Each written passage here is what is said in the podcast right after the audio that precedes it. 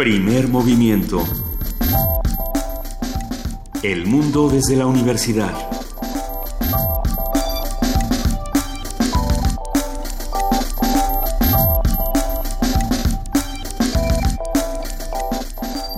Buenos días, son las 7 de la mañana con 4 minutos. Hoy es lunes 26 de junio, está a punto de terminar junio, pero nosotros estamos aquí a punto de comenzar con primer movimiento. Querido Miguel Ángel Quemain, ¿cómo estás? Bien, Misa, buenos días. Muy buenos días, querido Miguel Ángel. Y le mandamos un abrazo a Juana Inés de ese, está por llegar aquí a la cabina de Radio UNAM.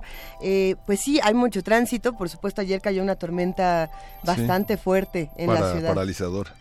Un poco. No, Sí. no, no sé desde dónde la vivieron los que hacen comunidad con nosotros. Al sur de la ciudad fue bastante fuerte y una vez más algunas casas se inundaron. Habrá que tener eh, las debidas precauciones y andar con cuidado esta mañana. Y no solamente aquí en la Ciudad de México, habrá que andar con cuidado en todo el país. Eh, hay noticias, querido Miguel Ángel, pues estremecedoras para, Sí. para este fin de semana. Lo que ocurrió en Veracruz sin duda nos ha dejado, nos ha dejado con poco que decir y con mucho que hacer.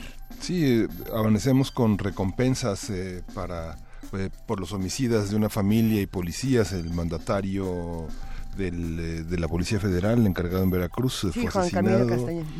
Fue asesinado y una familia con dos menores, dos mujeres. Este, bueno, es, un, es, es, es ya verdaderamente un exceso en la violencia que vivimos todos los días. Y me sorprendía porque se justamente se creó un Consejo Nacional de la Industria del Blindaje para que puedas brin- tener tener asesoría eh, como consumidora por si quieres blindar blindar tu auto, Luisa.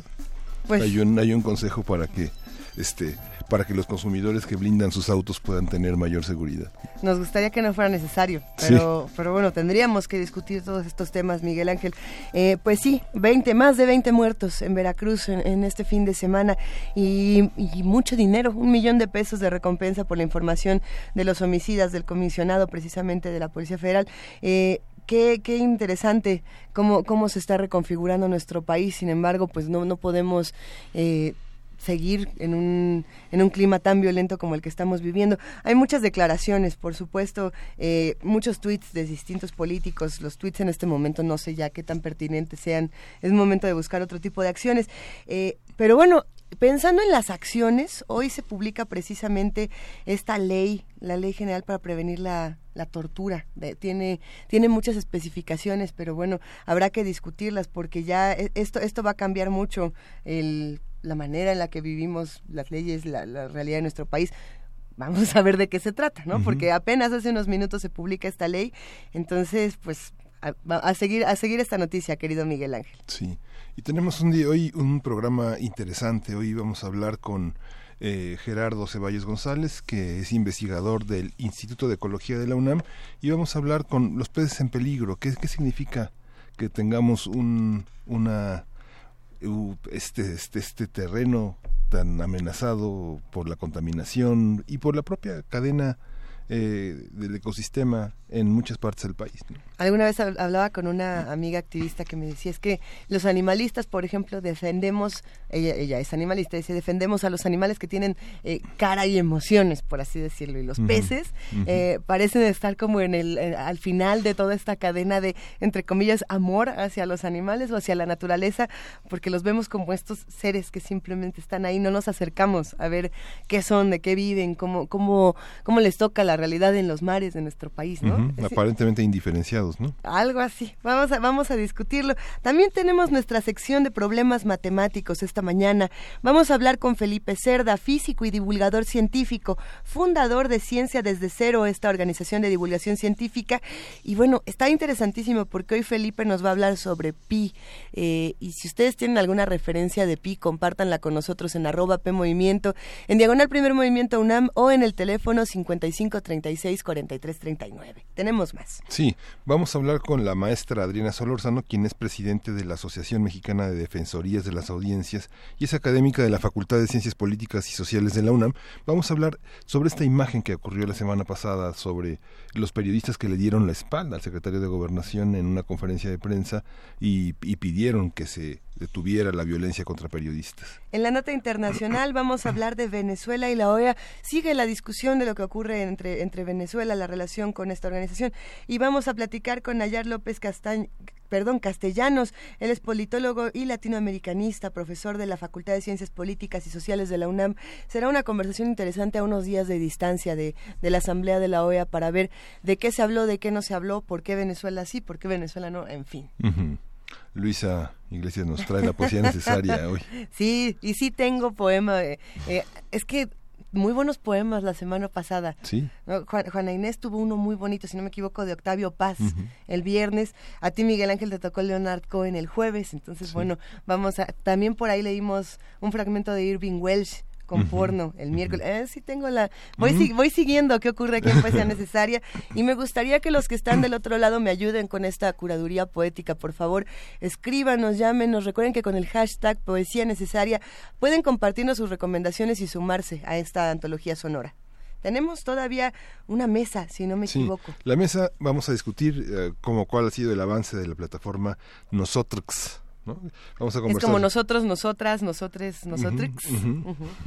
Vamos a conversar con Luis Fernando Fernández, quien es el director ejecutivo de esta plataforma que intenta eh, concientizar, devolverle sus derechos a los ciudadanos, que puedan llevarlos a, a fondo para defender sus propias eh, participaciones en la sociedad. En episodios anteriores de Primer Movimiento, ya iba a ser mi pausa dramática, pero precisamente hablamos de qué es esta plataforma, nosotros, nosotras, en la que lo que se hacía es que a partir de las leyes nosotros podíamos generar eh, comunidades autogestivas, cómo, eh, cómo organizarnos de esta manera. Bueno, pues será interesante discutirlo. Es decir, en esta plataforma, a partir de infografías, por ejemplo, a partir de boletines, te explican, tienes un problema de esta, de esta manera, te mando, digamos, la ley que te puede ayudar de una manera digerible, porque lo que se discute mucho en este programa es que las leyes son muy difíciles de, digerir. Ya llegó nuestra jefa de información, Juana Inés de esa, y nos llena de alegría y esta cabina se ilumina con su entusiasmo. En un momento más que se acomode, que se relaje, iremos platicando. En lo que eso sucede, le damos la bienvenida a la curadora musical de todos los lunes, Edith Citlali Morales, subdirectora ejecutiva de la UFUNAM. ¿Cómo estás, querida Edith? Preciosa Luisa, Miguel Ángel, amigos míos muy buenos días, ¿cómo están? Con un gusto de escucharte, querida Edith. Y además nos da emoción porque vamos a hablar de seres fantásticos. Así es, amiga Luisa. Estoy muy contenta porque, bueno, hemos tendremos una selección que, como bien dices, llamé Música Fantástica para Seres Fantásticos. Fíjense, ah. unos fantasmas, un par de papaguenos enamorados, una reina hada. ¡Ay, la flauta mágica! Perdón. Sí, un coro de brujas y un pájaro de fuego. Y bueno, ya adivinaste, Luisa. Perdón. este dato está perfecto. Con este dato, pues ya sabemos algunos, algunos compositores fantásticos también. Wagner, Mozart, Purcell, Verdi y Stravinsky. ¿Se les antoja? Muchísimo, cuéntanos por favor. Está padrísimo, así que los invito a que no se despeguen del programa porque va a estar increíble. Toda la información y la música está padrísimo, ¿no? Excelente, excelente esta, esta curaduría. A ver, empezaríamos entonces con Wagner. Eh, exactamente. Recordemos, eh, Luisa, que los seres fantásticos siempre han atraído a todas las culturas y lógicamente han estado presentes en todas las artes, la pintura, la escultura, por supuesto, lógicamente, en la literatura y la música, pues no se queda atrás. Esta selección me gustó mucho, como bien dices, porque tenemos compositores de distintas épocas, del barroco, del clasicismo, del romanticismo, siglo XX, que hacen retratos sonoros de estos seres de fantasía. Y pues sí, empezaremos estos espacios musicales de primer movimiento con un coro de marineros de la ópera de Wagner, El buque fantasma o El holandés errante. Esta es la primera ópera de Wagner que a diferencia de los otros trabajos de este compositor, para nada es larga, es muy cortita y además tiene final feliz. Ojalá puedan darse un tiempo, buscarla y, mirarla porque realmente es, es maravillosa, es un trabajo increíble. Esta parte de la ópera me gusta muchísimo porque, bueno, podemos imaginarnos a toda la tripulación en la cubierta del barco, que aunque son fantasmas, realizan los quehaceres propios de los marinos. Mueven las, ah, eh, eh, mueven las velas, limpian la cubierta, levantan las anclas, bailan y por supuesto traen algo de bebida en la mano. No podemos imaginar un marinero fantasma sin un tarro de cerveza, ¿no creen? Pues sí. Yo creo que les va a gustar. Después como, como alegremente dijiste, Luisa, escucharemos de Mozart un fragmento de su ópera La flauta mágica, el famoso dueto de Papagena y Papageno, estos personajes fantásticos que Mozart creó en su trabajo. Me encanta, me encanta, me gusta muchísimo este dueto, lo van a disfrutar mucho. Sin duda, sin duda. Además nos va a regresar a la infancia, muchos de los que nos, nos, nos encanta la ópera. Está padrísimo. Más adelante la Reina de las Hadas de Henry Purcell, otra ópera, pero esta vez una ópera barroca, que está basada en la, en la obra de Shakespeare Sueño de una noche de verano. Les va a encantar la obertura, los timbales, las trompetas, los oboes, por supuesto, el esplendor de la cuerda, totalmente digno de una reina de hadas. Y bueno, las dos últimas piezas, una de Verdi, El coro de las brujas de Macbeth, cada vez que escucho el principio de este coro realmente se me eriza la piel y me imagino a las brujas volando en círculos sobre su caso hirviendo y relatando sus fechorías. Y para finalizar, pues no se me ocurrió mejor fragmento que la danza infernal del pájaro de fuego de Stravinsky. Yo creo que es uno de los momentos más emblemáticos de esta obra y por supuesto de los más poderosos e impactantes, no solo de los trabajos de Stravinsky, sino de, de, todo el periodo del siglo XX, de la música del siglo XX. Entonces, ¿qué les parece? ¿Les gusta? Fascinante, querida Edith. Pues ojalá disfruten mucho y esta música despierte su imaginación. Ahí me cuentan cómo se dibujan ustedes a estos seres de fantasía y me pregunto, Luisa, si los seres fantásticos son en verdad los fantasmas, las brujas, el pájaro de fuego, son los compositores o, en realidad nosotros, sí. Los seres fantásticos son todos aquellos que escuchan y hacen comunidad aquí en primer movimiento. ¿Tú qué opinas? Eh, pues que sin duda los seres fantásticos son todos los que hacen comunidad y por supuesto todos nuestros amigos de la UFUNAM, querida Edith Citlali Morales. Gracias por ser parte de nuestra educación sentimental. Te mandamos un abrazo inmenso. Les mando un abrazo preciosa. Bailemos un poquito al compás del coro de los marineros noruegos del holandés errante de Richard Wagner. Nada más sin hacer pacto con el diablo. Si, no, si, no, si nos conocemos el mito, querida Edith. perfecto. Solo bailen un poquito. Un, abrazo a, ti y a todos los de la UFUNAM. Igualmente, Luisa. Hasta la próxima. Adiós.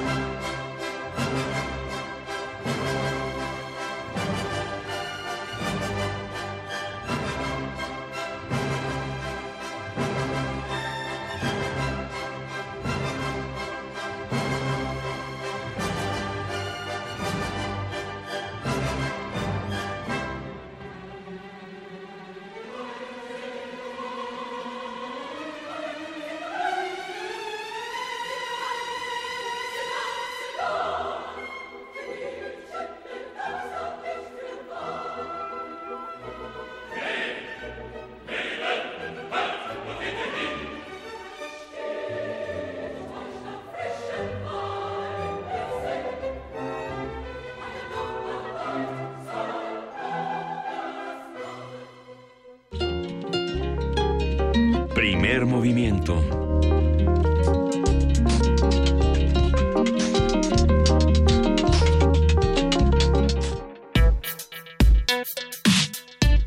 Lunes de Medio Ambiente.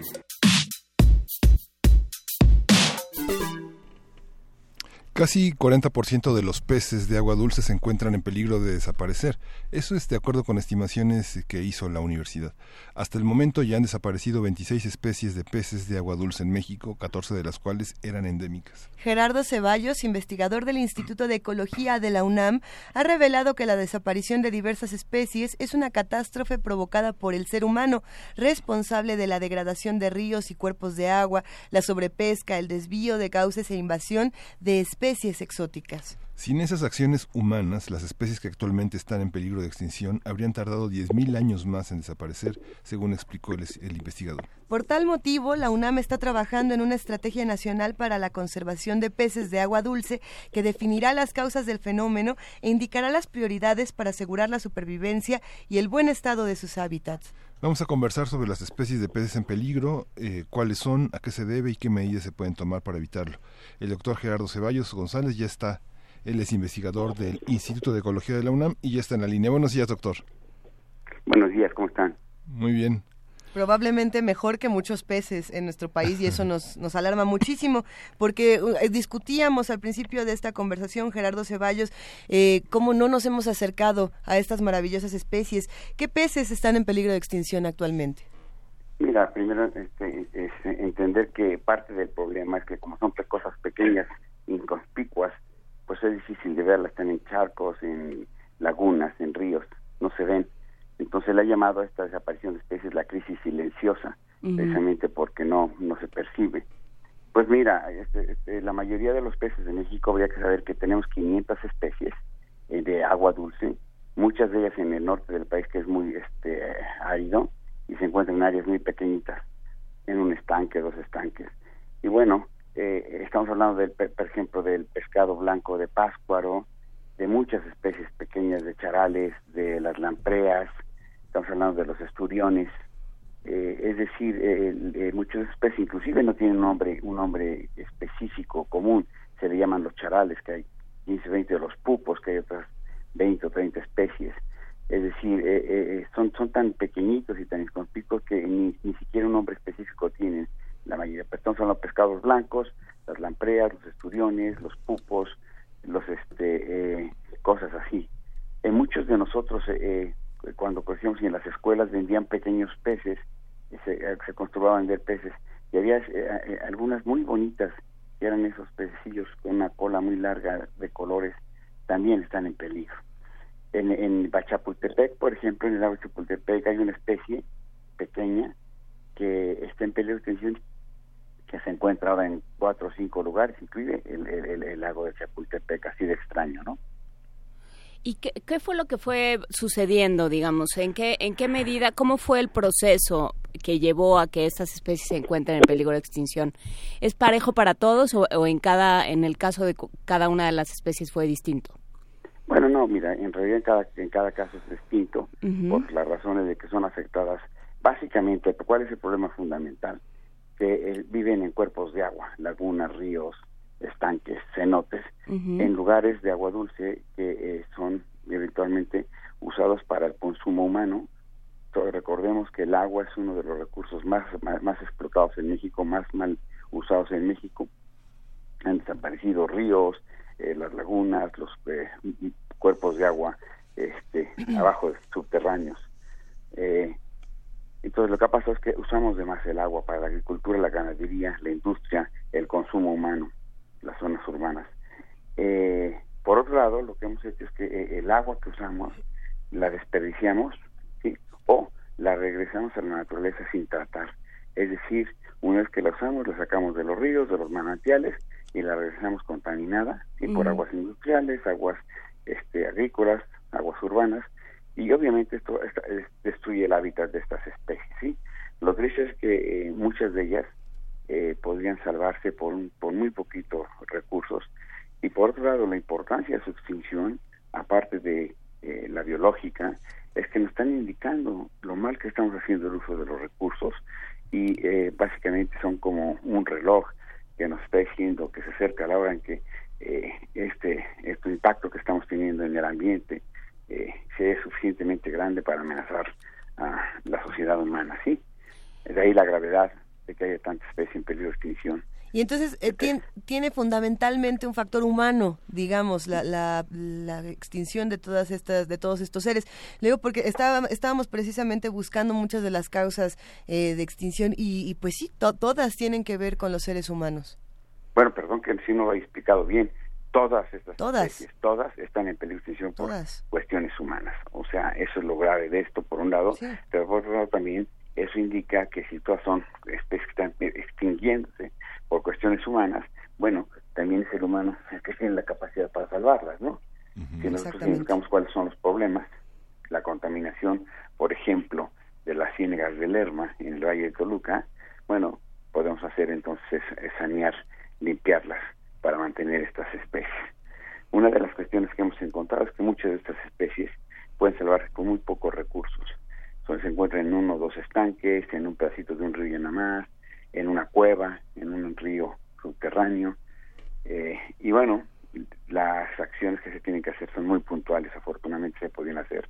En otros casos, por ejemplo, es mucho más complicado el río Lerma, la cuenca del río Lerma. Santiago, que va del Estado de México hasta hasta eh, Jalisco. Bueno, son miles de kilómetros en donde se ha degradado este río y sanearlo, limpiarlo, costaría muchos miles de millones de pesos. Creo que le hace que la, la situación se vuelva complicada. Decirle al público que en realidad, en el caso de los peces en peligro de extinción y de muchos otros peces que están en peligro de extinción, eh, sería mucho mejor prevenir su extinción o prevenir que se encuentren en peligro de extinción que tratar de salvarlas. Es mucho más eficiente, barato. Pero por otro lado, también decirles que de ellos eh, tenemos muchos beneficios. En este caso, son los indicadores de la calidad del agua que estamos usando. Y el agua ya es un problema muy grave, tanto en México, en algunas regiones de México, como, como en, en el mundo. Te doy el ejemplo. Llevar el agua a la Ciudad de México, del valle de, de, de por en el sistema Costamala, cuesta como 5 mil millones de pesos cada año. Imagínate el agua para Ciudad de México, 5 mil millones de pesos. Y esos 5 mil millones de pesos se invierten en la infraestructura, en el bombeo, en el tratamiento de esta agua, en los empleos, etcétera. Es decir, está bien, pero esta agua depende de los bosques y las selvas de la región donde se genera el agua, ¿sí? Ahí hay muchas especies de peces. Y bueno, ¿qué hacemos? ¿Cuánto invertimos en mantener los bosques, las selvas, eh, las aguas en esas regiones? Pues no más de 50, 60 millones de pesos al año. Es decir, la fábrica de agua, que son los bosques, las selvas, no la cuidamos, pero eso sí cuidamos las tuberías. ¿Qué va a pasar? Que muy pronto, o sea, muy pronto ya hay una escasez muy grave de agua para la Ciudad de México, uh -huh. muy pronto esa escasez se va a ver, se va a volver muy complicada. Te voy a poner un ejemplo. ¿Qué va a pasar? En el Valle de Toluca hay 200, 350 pozos más o menos uh -huh. que sacan agua para la Ciudad de México. El Valle de Toluca ya está empezando a tener escasez de agua. ¿Qué va a pasar cuando haya una escasez grave? La gente del Valle de Toluca va a decir, bueno, sí, que se lleven el agua de aquí para la Ciudad de México, o va a pelear que esa agua se quede allí. ¿Y qué va a pasar si el gobierno federal que va a decir, bueno, sí que la regresamos y no llevamos al agua a la Ciudad de México? Es decir, eh, el agua es un factor tan importante que puede generar grandes conflictos, tanto internos en el país como externos. Y en todo esto los peces son indicadores de lo que está pasando. De ahí la importancia de este estudio que demostró en la situación tan complicada en la que están y, y por qué tenemos que actuar de una manera fuerte, sólida, concisa pronto. A ver, eh, vamos, vamos recapitulando un, un poco, doctor Gerardo Ceballos González, porque es muchísima información esta que, que nos está que nos está dando. A ver, eh, por un lado está el problema biológico, ¿no? De que desaparezca una especie, con lo que ello trae de desequilibrio de todo su ambiente y de, eh, empobrecimiento de nuestros de nuestros recursos naturales y de nuestros hábitats. Por otro lado, está esta especie como de canario en la mina, ¿no? De, de que todo lo que indica que desaparezca una especie y todo lo que nos está diciendo de lo mal que estamos, de, de la manera descuidada eh, y poco eh, poco sensata por llamarlo así eh, que estamos como estamos trabajando el, el tema del agua no la estamos usando y además la estamos usando como si fuera un privilegio de las de las zonas urbanas sobre todo de las industrias y, y como si se pudiera hacer impunemente. Usted menciona que es muy caro limpiar por ejemplo el valle de Páscuaro me parece que fue lo que mencionó el lago de Páscuaro. El agua de Páscuaro o las ciénegas del, Lerma, que es el, río Lerma en la cabecera en, Toluca, en, esta zona, y que son tan importantes, por ejemplo, pues porque tienen peces, pero aparte evitan inundaciones de miles de personas, ¿no? Por supuesto, pero entonces, pero ¿cuánto nos cuesta no hacerlo? Que ese es el gran tema, ¿no? Mira, el tema de no hacerlo, exactamente, no hacerlo cuesta mucho más, porque hacerte, te pongo el ejemplo, remediar la cuenca del río Lerma nada más en la parte del Estado de México, costaría como 60 mil millones de pesos. Ese es el dinero que no existe, ¿no? Es decir, eh, eh, por un lado. Es decir, estamos, como tú bien dices, haciendo mal uso del recurso, muy mal uso del recurso, ¿sí? Estamos usando el agua como si fuera este ilimitada, como que nunca se fuera a acabar. Y ante un, un problema de, de, una población creciente, es decir, cada día tenemos menos agua y cada día necesitamos más agua para mantener las demandas agrícolas de ganado de la industria de las personas. Eh, yo creo, como bien mencionas, que esto, esta pérdida de los animales, de los peces, es como el canario en la mina, es decir, llevaban los mineros un canario a las minas y si el aire de las minas estaba mal, se moría el canario antes que ellos, ellos tenían que salir rápidamente. En este caso, los peces nos están indicando que estamos ante un grave problema en gran parte del país. Este problema implica primero la pérdida de estas especies, y tenemos nosotros razones filosóficas, éticas, morales, científicas, biológicas, religiosas para mantenerlos vivos, están en peligro de extinción por nuestras acciones, por lo tanto es nuestra responsabilidad mantenerlos, salvarlos. Pero por otro lado, pues, también están este, indicando que eh, el ponerlos en peligro, el que estén amenazándose, el que estén desapareciendo, es simplemente el preámbulo de los problemas que estamos eh, ya enfrentando los seres humanos y que vamos a enfrentar. Es decir, estamos eh, ante un problema gravísimo porque además de todo esto, eh, ahora existe el cambio climático, que son todas las afectaciones al clima derivadas de el uso de, energías fósiles y que bueno, ya estamos viendo que están cambiando los patrones de lluvia, están inundaciones, hay sequías, vamos a enfrentar cada día más sequías más prolongadas, y en este contexto, evidentemente, el agua se vuelve mucho más importante. Es decir, como bien mencionas, tenemos el problema biológico, nuestra responsabilidad con todo lo que esto implica, pero por otro lado, esto nos está indicando que de no hacer acciones mucho más contundentes, la gravedad de la crisis del agua se va a acrecentar en México, y te voy a decirlo así, de este tamaño es en los próximos 10 años. No tenemos que esperar 20, 30, 50 años como cuando eh, se hablaba de estos temas hace 20 o 30 años. El problema está a la vuelta de, la esquina. Es decir, este, ya, hay muchas regiones en el país y en el mundo que ya tienen problemas graves.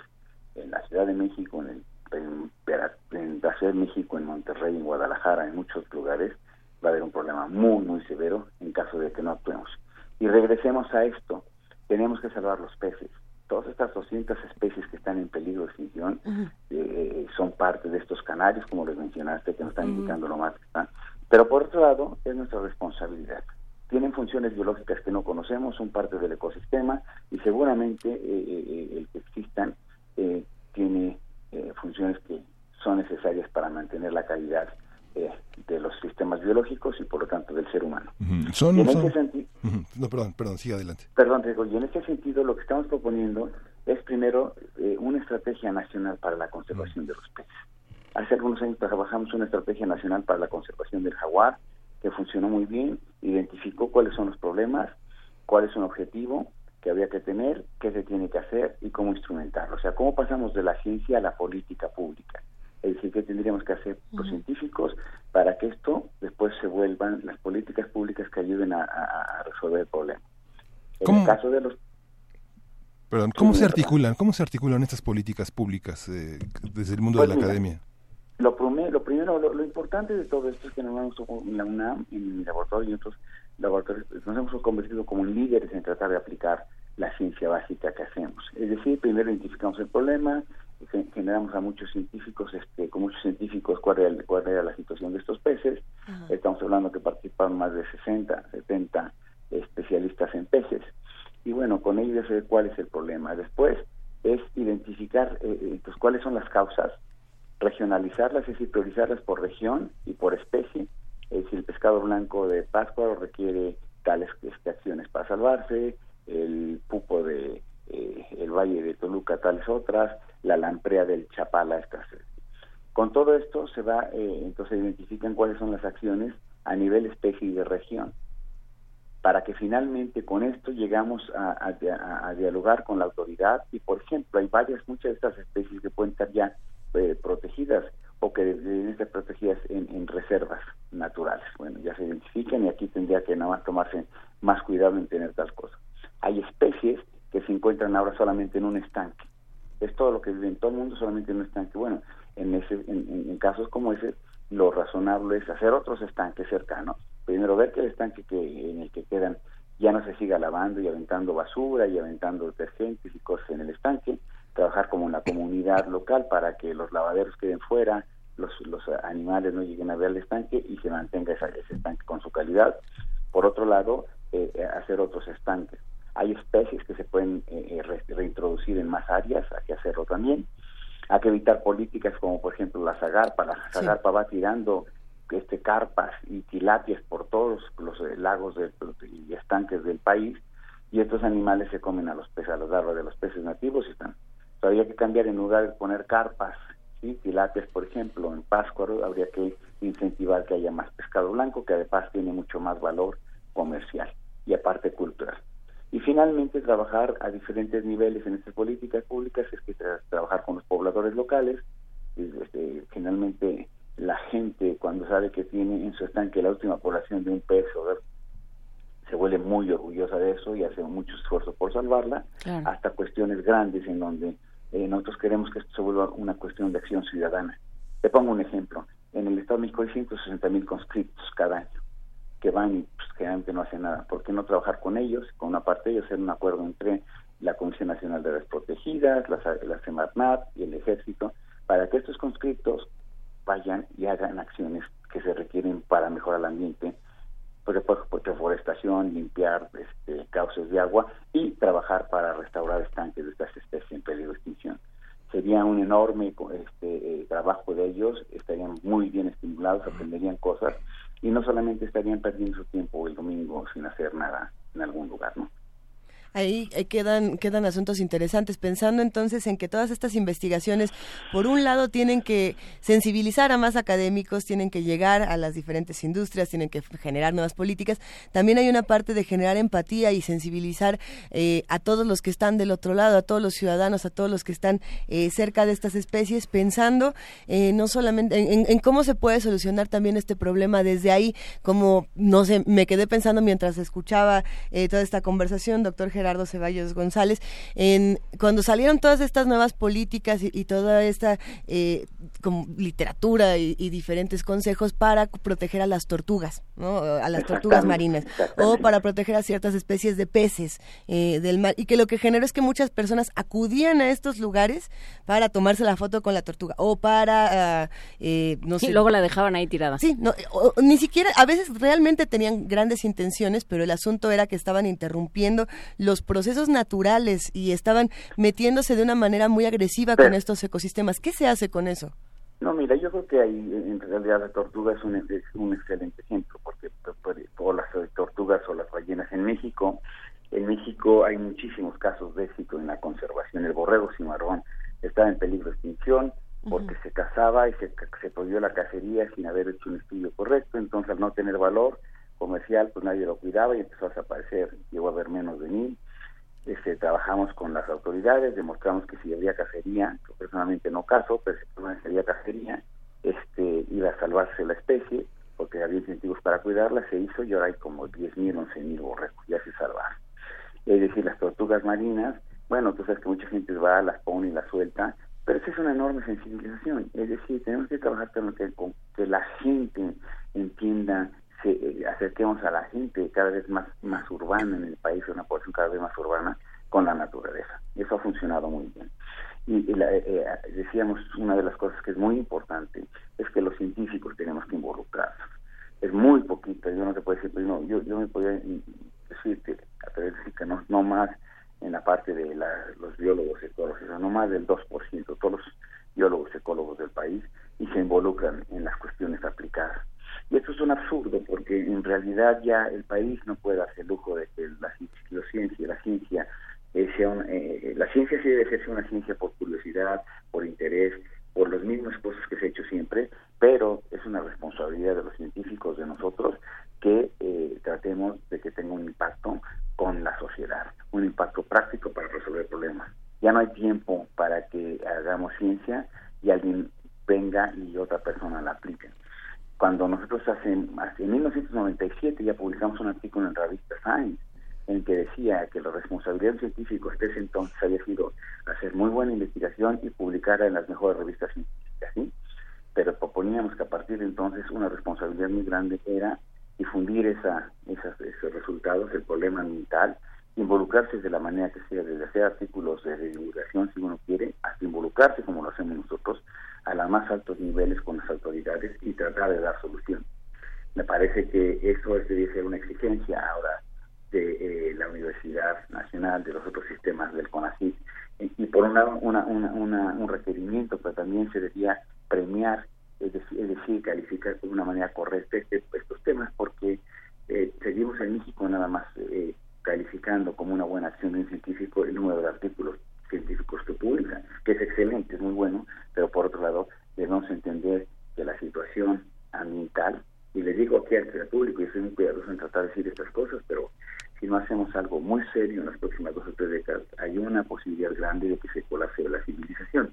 Y en este caso, el agua, los peces son el recurso más amenazado más inmediatamente. Es decir, eh, debemos entender que estamos en una situación de un enorme reto a la civilización, a los humanos, que viene derivado del deterioro ambiental.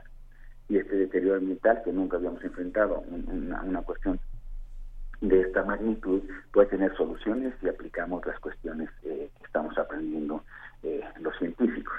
De ahí, eh, por un lado, la enorme responsabilidad, pero también, por otro lado, la enorme oportunidad que tenemos de hacer que nuestro trabajo tenga una aplicación. Pues es un tema muy interesante, sin duda, y, urgente para lo que está ocurriendo en nuestro país, doctor Gerardo Ceballos González. ¿Qué hacemos? ¿Cómo podemos conocer más de todas sus investigaciones y del, y del Instituto de Ecología de la UNAM? Bueno, mira, te agradezco mucho. Por un lado, si ustedes se meten a la página del Instituto de Ecología, ahí vienen las investigaciones de mi laboratorio y muchos otros laboratorios que están haciendo cosas aplicadas muy interesantes. En particular, en mi laboratorio, si se mete es www.ecología-medio.unam.com.mx, ahí vienen todas las investigaciones que hacemos eh, en el caso específico de los peces, lo que vamos a hacer es al final del año va a estar la estrategia terminada y es una estrategia que yo que lleva una sección que yo le llamo la conservación ciudadana, en donde vamos a, tener muchas maneras en que la, la, población pueda aportar recursos o tiempo o este, observaciones para que podamos salvar los peces específicamente. Es un esfuerzo muy muy diferente al que se ha hecho pero dada la naturaleza tan tan especial de que muchos de estos peces se encuentran en un solo río o en un en una sola este estanque hay la posibilidad muy seria de que la población pueda participar, por ejemplo, en faenas en que vayamos a restaurar el estanque o en cercarlo o en hacer los lavaderos o en trabajar con la población local para que se salve. Es algo muy interesante que se ha hecho a muy poca escala en México y que queremos instrumentarlo. Pues muchísimas gracias. Compartimos la liga en redes sociales para que todos sigamos todos estos temas tan urgentes y para que nos sumemos a los esfuerzos del Instituto de Ecología de la UNAM. Gracias, doctor Gerardo Ceballos González. Va un gran abrazo para usted.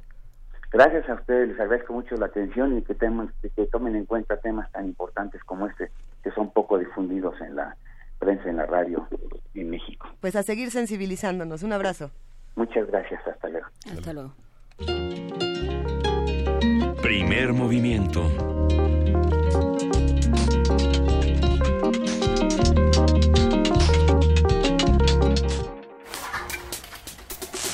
Problemas matemáticos. Ya está en la línea. Hola Juana Inés de esa, ¿cómo estás? Pues es que bien, aquí llegando a la parte de ciencia y entonces empezamos a discutir sobre los peces, ¿verdad? Juana Inés de esa estaba contando pi, estaba haciendo toda la numeración de pi aquí, aquí fuera del aire, no la escucharon, pero sí pueden escuchar a Felipe Cerda, físico y divulgador científico, fundador de Ciencia desde Cero, platicando precisamente sobre este número. ¿Cómo estás, Felipe? Muy bien, Luisa, muchas gracias. Buenos días a todos allá en cabina y al público. Oye, Felipe, le pedimos a, a los que hacen comunidad con nosotros que nos dieran algunas referencias de, de lo que pensaban cuando escuchaban Pi o cuando recordaban Pi y por ahí nos compartieron dos películas, por ejemplo, la de Pi, el orden del caos y la vida según la vida de Pi o algo. Ah, pero esa, no, pero esa nada más es un tigre, un niño y una balsa, ¿no? Son algunas cosas que, nos mandaron. tanta relación con el número pi. El número pi, cuéntanos más del número pi. Pero está el libro también de pi, historia de un número. Ah.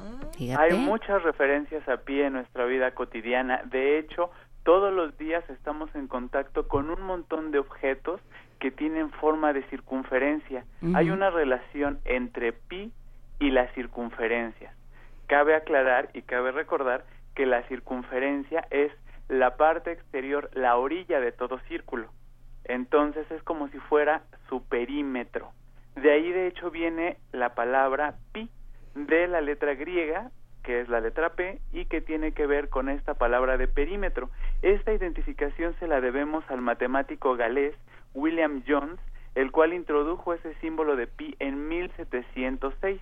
Antes se utilizaba pero no tenía propiamente una letra o un número común, puesto que no sabían qué tan especial era este número pi, que finalmente, a pesar de ser muy especial, proviene de un hecho muy particular, y es que en cualquier círculo, no importa cuál tengamos, si es chico, si es pequeño, no importa cuál sea su tamaño, estos círculos, si yo tomo el perímetro completo, la llamada circunferencia, y la divido entre el diámetro, es decir, entre el ancho máximo que tiene el círculo, nos va a dar este número pi, que tiene un montón de aplicaciones y no solo eso, también viene con eh, varias aplicaciones, varios usos distintos que le vamos a poder dar no solamente en el área de la geometría, en el área de las matemáticas, sino también en un montón de áreas de la física en las cuales posiblemente ni siquiera veamos que estaría ahí un círculo, pero que la simetría circular o la simetría esférica nos van a hablar de este número pi. En particular empezamos con el perímetro, que ya vimos que pi era la circunferencia entre el diámetro. Pero ¿qué creen? Pi no solamente está metido ahí, pi también está metido cuando queremos calcular el área de un círculo. Y esto hay un montón de métodos a través de los cuales lo podemos lograr. El primero se le ocurrió a un tal Arquímedes, muy famoso, un griego, del que ya hemos hablado varias veces. Que le gustaba bañarse en tina. Que le gustaba bañarse en tinas, que le gustaba ver si los objetos eran o no eran del material que decían. Y bueno, Arquímedes hizo un método para poder calcular pi, y este método es el siguiente. Imaginemos un círculo a este círculo podemos dibujarle adentro, lo que los matemáticos llaman inscribirle, un polígono, una figura de varios lados, en particular un polígono regular, para que todos sus lados midan lo mismo. A ver, a ver, como, nada más como cuál. Ah, por ejemplo, imaginemos un círculo y adentro le dibujamos un hexágono, o sea, un polígono de seis lados. Ok. Entonces Arquímedes hizo ese método. Primero dibujó un hexágono, después dibujó un polígono de 12 lados y lo fue duplicando después de 24, de 48, finalmente llegó a un polígono de 96, que en su época yo creo que fue muy difícil dibujar un polígono de 96 lados en un círculo usando solamente una regla y un compás. Imagínense, es muchísimos pasos para dibujarlos.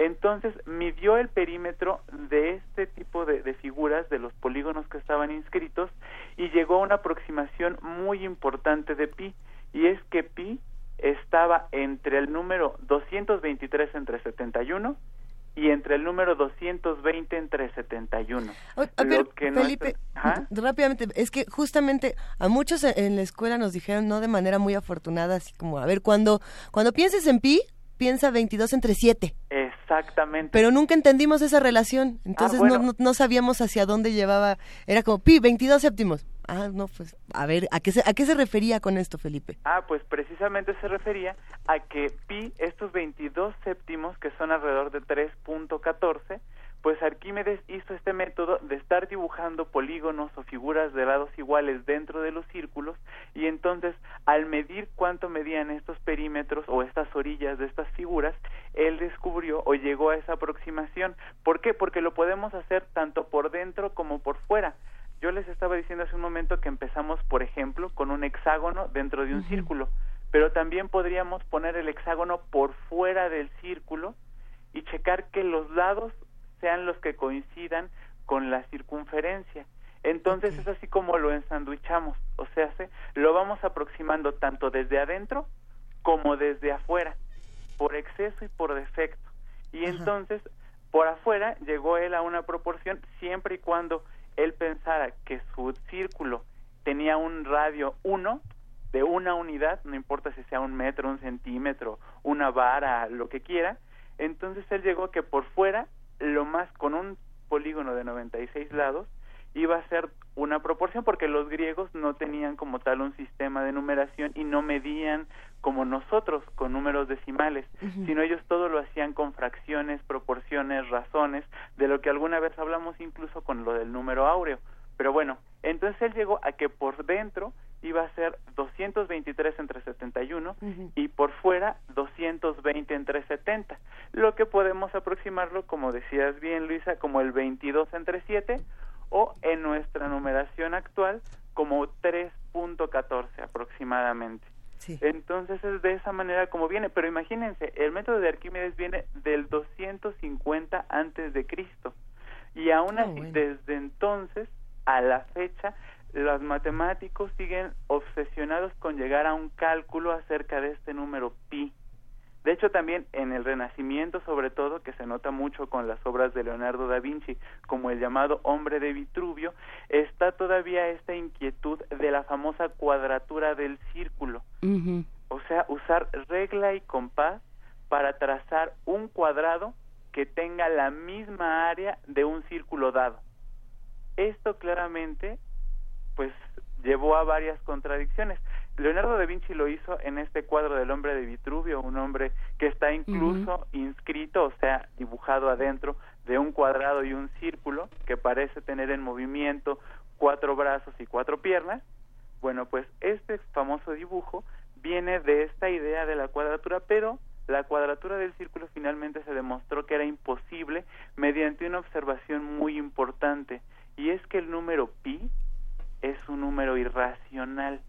O sea que, aunque yo diga que pi es 22 entre 7, en realidad pi nunca lo voy a poder expresar, el verdadero valor de pi, como una división de dos números. Pi es un número que tiene una expansión infinita decimal, o sea, que después del punto decimal hay un montón de números y números y números que no tienen un patrón regular, que no se repiten, y entonces es por esto que yo no puedo usar una regla para dibujar o para medir una cantidad o una distancia en la cual hay un número infinito de cifras decimales. A ver, entonces un poco el problema con pi es que se ha buscado que se comporte como una como una serie de patrones, digamos. Como algo conocido. Como algo conocido, como una serie de patrones, como algo que se puede reducir no se puede. siempre buscamos tratar de llegar las cosas a lo más simple, que de hecho es una de las labores de los matemáticos. Dicen que se hacen elegantes las cosas porque son cosas complejas expresadas en maneras o en, o en términos muy sencillos. Entonces es lo que se ha tratado de hacer con pi desde hace mucho tiempo, pero se llegó a esta demostración de que pi es un número irracional. Bueno, ya entrando un poco en detalles más técnicos, no solamente es un número irracional, también es lo que se le conoce como un número trascendente. ¿Por qué trascendente? Porque pi no es la solución de ninguna ecuación algebraica. Hablábamos hace unos días que el número imaginario i era la solución algebraica de la ecuación x cuadrada más 1 igual a 0. Bueno, pues con pi no hay ninguna ecuación algebraica cuya solución sea pi. Entonces a eso se les conoce como números trascendentes. X más lo que yo le sume nunca me va a dar pi, o X a la quinta más 2 igual a algo, ese algo nunca es pi. Y entonces hay otro tipo de ecuaciones, otro tipo de, soluciones que nos llevan a estos números y que son los que hacen o los que demuestran claramente que, no puedo cuadrar yo un círculo, que no lo puedo construir simplemente con una regla y un compás. Hmm, un día deberíamos hablar, es que sí, un día deberíamos hablar del círculo como pues como detonador de muchísimas eh, preguntas y de muchísimos problemas matemáticos, ¿no? El círculo encarna en sí eh, es lo perfecto por un lado o la esfera es lo perfecto exactamente para los griegos sobre todo por esta cuestión de que colocándonos en un lugar puedo yo construir un círculo o una circunferencia simplemente definiendo una medida y todos los puntos que están alrededor de mí equidistan, o sea, están a la misma distancia del centro en el que yo me paré o en el que yo fijé inicialmente. Esto le da muchas connotaciones, no solamente matemáticas, que tiene bastantes aplicaciones este entendimiento para medir distancias, sobre todo en, en los temas de física y de ingeniería, sino también otras connotaciones artísticas, filosóficas, psicológicas, incluso religiosas a lo largo de la historia. E incluso hay toda una eh, maravilla, novedad acerca de estos cálculos del, del número pi y de las relaciones entre los lados, la circunferencia, el diámetro, el perímetro, el radio del círculo, y esto ha llevado a una carrera sorprendente para utilizar las computadoras para poder definir todas las cifras decimales posibles, porque no se pueden saber todas, porque es un número irracional, porque son infinitas, pero todas las posibles o las más posibles que podamos nosotros obtener a través de métodos numéricos aplicados a la computación. Y entonces, por ejemplo, tenemos que en el año 2016, el 11 de noviembre, después de correr una computadora, un, un algoritmo matemático durante 105 días, un ingeniero llamado Peter Trueff en Estados Unidos encontró 22 billones de cifras decimales del número pi. Entonces esto es demasiado. ¿Y por qué lo hacen? Bueno, lo hacen primero para probar que las expresiones o las ecuaciones matemáticas que están usando para llegar a pi son correctas. La segunda es para verificar el poder o probar el poder de cálculo de nuevas computadoras. Y el tercero, pues finalmente, porque a todo mundo y también a los matemáticos les impresiona y les llama esto de debatir los récords, ¿no?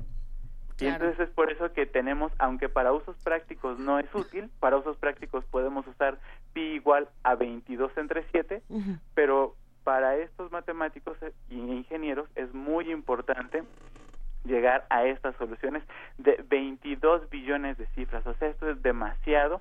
Imagínense para que una computadora esté trabajando sin parar 105 días. No, bueno. A ver, tenemos por aquí la página www.pday.org, donde por lo menos, digo, para, para interés de los que les gusta contar y contar y contar números, como es tu caso, querido Felipe Cerda, eh, tenemos el primer millón de dígitos de pi para, es más, nos lo podemos aprender los de primer movimiento para hacer un trabalenguas al final del programa. Pero es, es interesante justamente todo esto que mencionas. Y también lo que, lo que es interesante es pensar en los usos actuales que se le puede dar a pi. ¿No? En, en, toda, en toda esta gama de diferentes expresiones, no solamente artísticas, musicales, de pintura, de escultura, también en, en, estos diferentes usos científicos, Felipe Cerda. Eh, ¿qué, ¿Qué piensas tú del futuro de un número tan importante como este? Así es, pues mira, simplemente el número pi ha entrado tan de lleno en nuestra cultura que en la misma página que tú referías está esto del día pi. ¿Qué es el día pi? Bueno, pues el 14 de marzo le llaman el día pi porque es 3.14 y bueno, en el año 2015 y en el año 2016 se hizo mucha faramaya porque ya era el 3.1415 o el 3.1416. Entonces fue como de esta manera llegamos a que el número pi entra de lleno en nuestra cultura está de lleno completamente en las aplicaciones de las matemáticas en el estudio de la naturaleza, principalmente en la física, en las áreas de gravitación, en las áreas de electromagnetismo, en el área de la óptica. Entonces es muy importante este número pi, que además no solamente el día pi coincide con el 3.14, sino también es el cumpleaños o el onomástico del gran físico Albert Einstein. Ah, qué bonita manera de cerrar esta participación, querido Felipe Cerda. Te dedicamos esto que estamos escuchando. Es eh, más o menos una reinterpretación de cómo sonaría Pi, según el músico Michael Blake, que se encarga en su canal de YouTube de buscar reinterpretaciones musicales de, de, los números matemáticos. Muchísimas oh, gracias. Maravilloso. Te mandamos un abrazo, Felipe. Igualmente, y visiten la página de Facebook Ciencia desde cero si quieren conocer más información o si quieren proponer temas para tratar en esta sección. Hasta luego y un saludo a todos. Mil gracias. muchas gracias. Hasta luego. Hasta luego.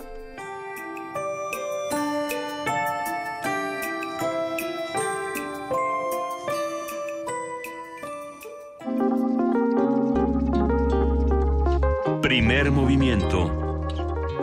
Hacemos comunidad.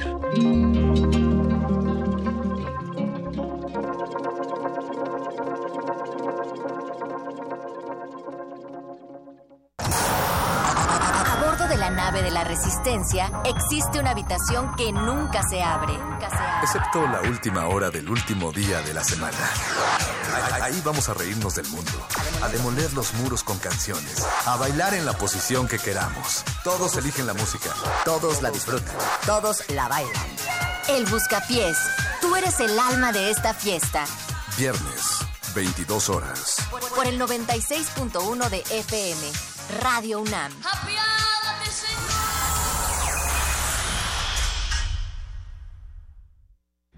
Ballets de todos los tiempos. Música medieval, barroca, moderna. Los sonidos que hacen mover al cuerpo en un solo programa. Diáspora de la danza, lunes a viernes a las 6.40 de la mañana y su retransmisión a las 3 de la tarde. Por el 96.1 de FM. Radio UNAM.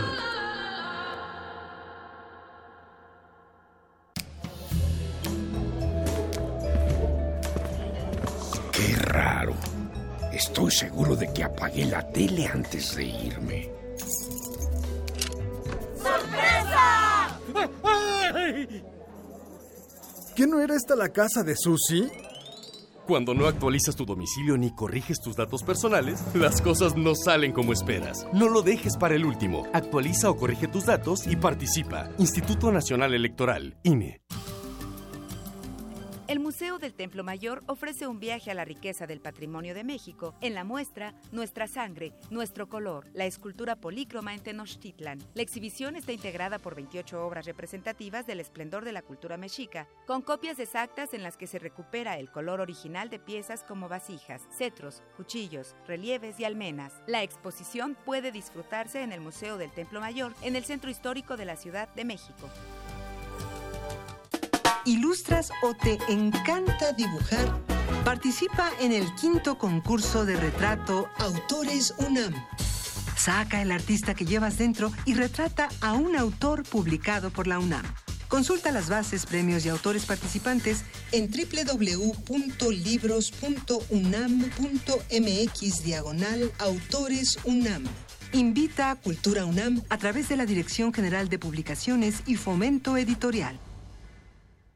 ¡Ey tú! Sí, tú. ¿Tienes planes para vacaciones? No te quedes en casa. Ven al curso de verano para niños en Radio UNAM. Del 17 de julio al 4 de agosto.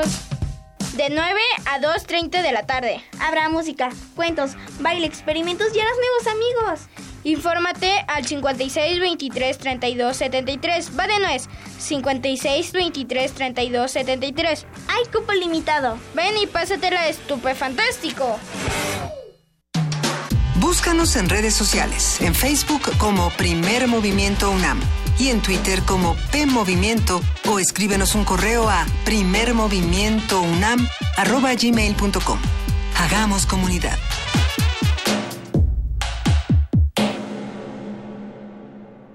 Ya son las 8.04 de la mañana y bueno, sabemos que La Flauta Mágica es una de las óperas más conocidas y representadas en todo el mundo, y el dúo de Papagüena, Papagüeno, nos relata cómo este gracioso personaje está desesperado por encontrar el amor. Papagüeno representa a un ser humano humilde y bueno. Vamos a disfrutar del canto de este par de papagüenos que no desean luchar, pero tampoco eh, desean casarse y tener una familia. Ese es el nombre de la pieza, dueto de Papagüena y Papagüeno de la ópera La Flauta Mágica de Wolfgang Amadeus Mozart.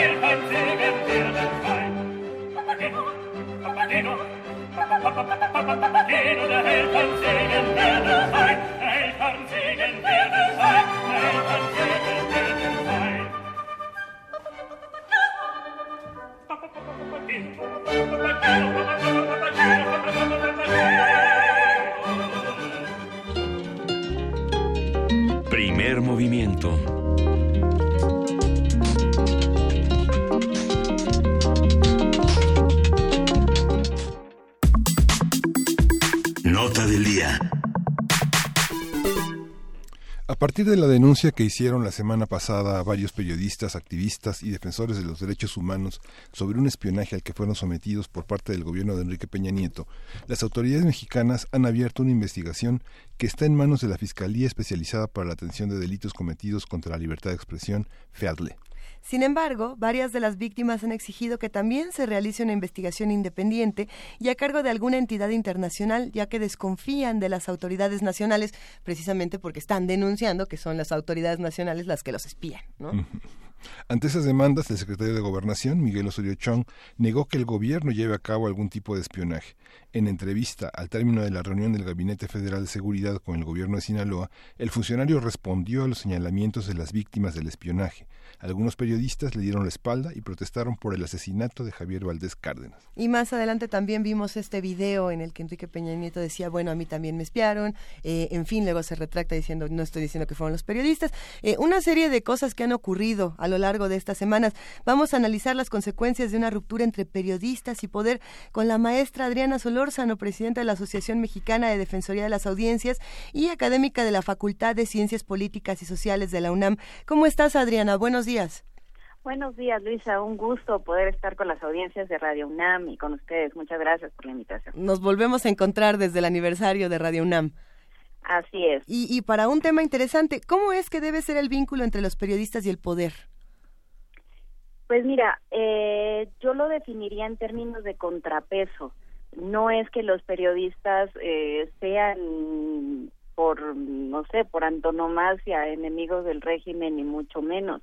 Lo que hacen es con su trabajo informarnos sobre asuntos de interés social, sobre asuntos que debemos discutir como sociedad y precisamente como abren la cortina, analizan, eh, hacen escrutinio, eh, son un contrapeso para, para los tres poderes eh, reconocidos. Por algo se le dice, digamos, de, de manera extraoficial un cuarto poder, porque uh -huh. finalmente es un, es un contrapeso. Eh, pero evidentemente es en una relación también desigual. Los periodistas eh, lo hacen sin tener eh, posibilidades de coacción que sí tiene de manera irregular en muchas ocasiones los gobiernos y es ahí cuando nos topamos con gobiernos autoritarios que en el afán de romper esos contrapesos actúan de manera ilegal eh, contra la prensa. En nuestro país estamos en una democracia y esperaríamos que el gobierno aceptara ese contrapeso ciudadano y democrático de manera respetuosa. Es una obligación del Estado hacerlo, de otra manera no estamos en una democracia. Eh, es, es curiosa esta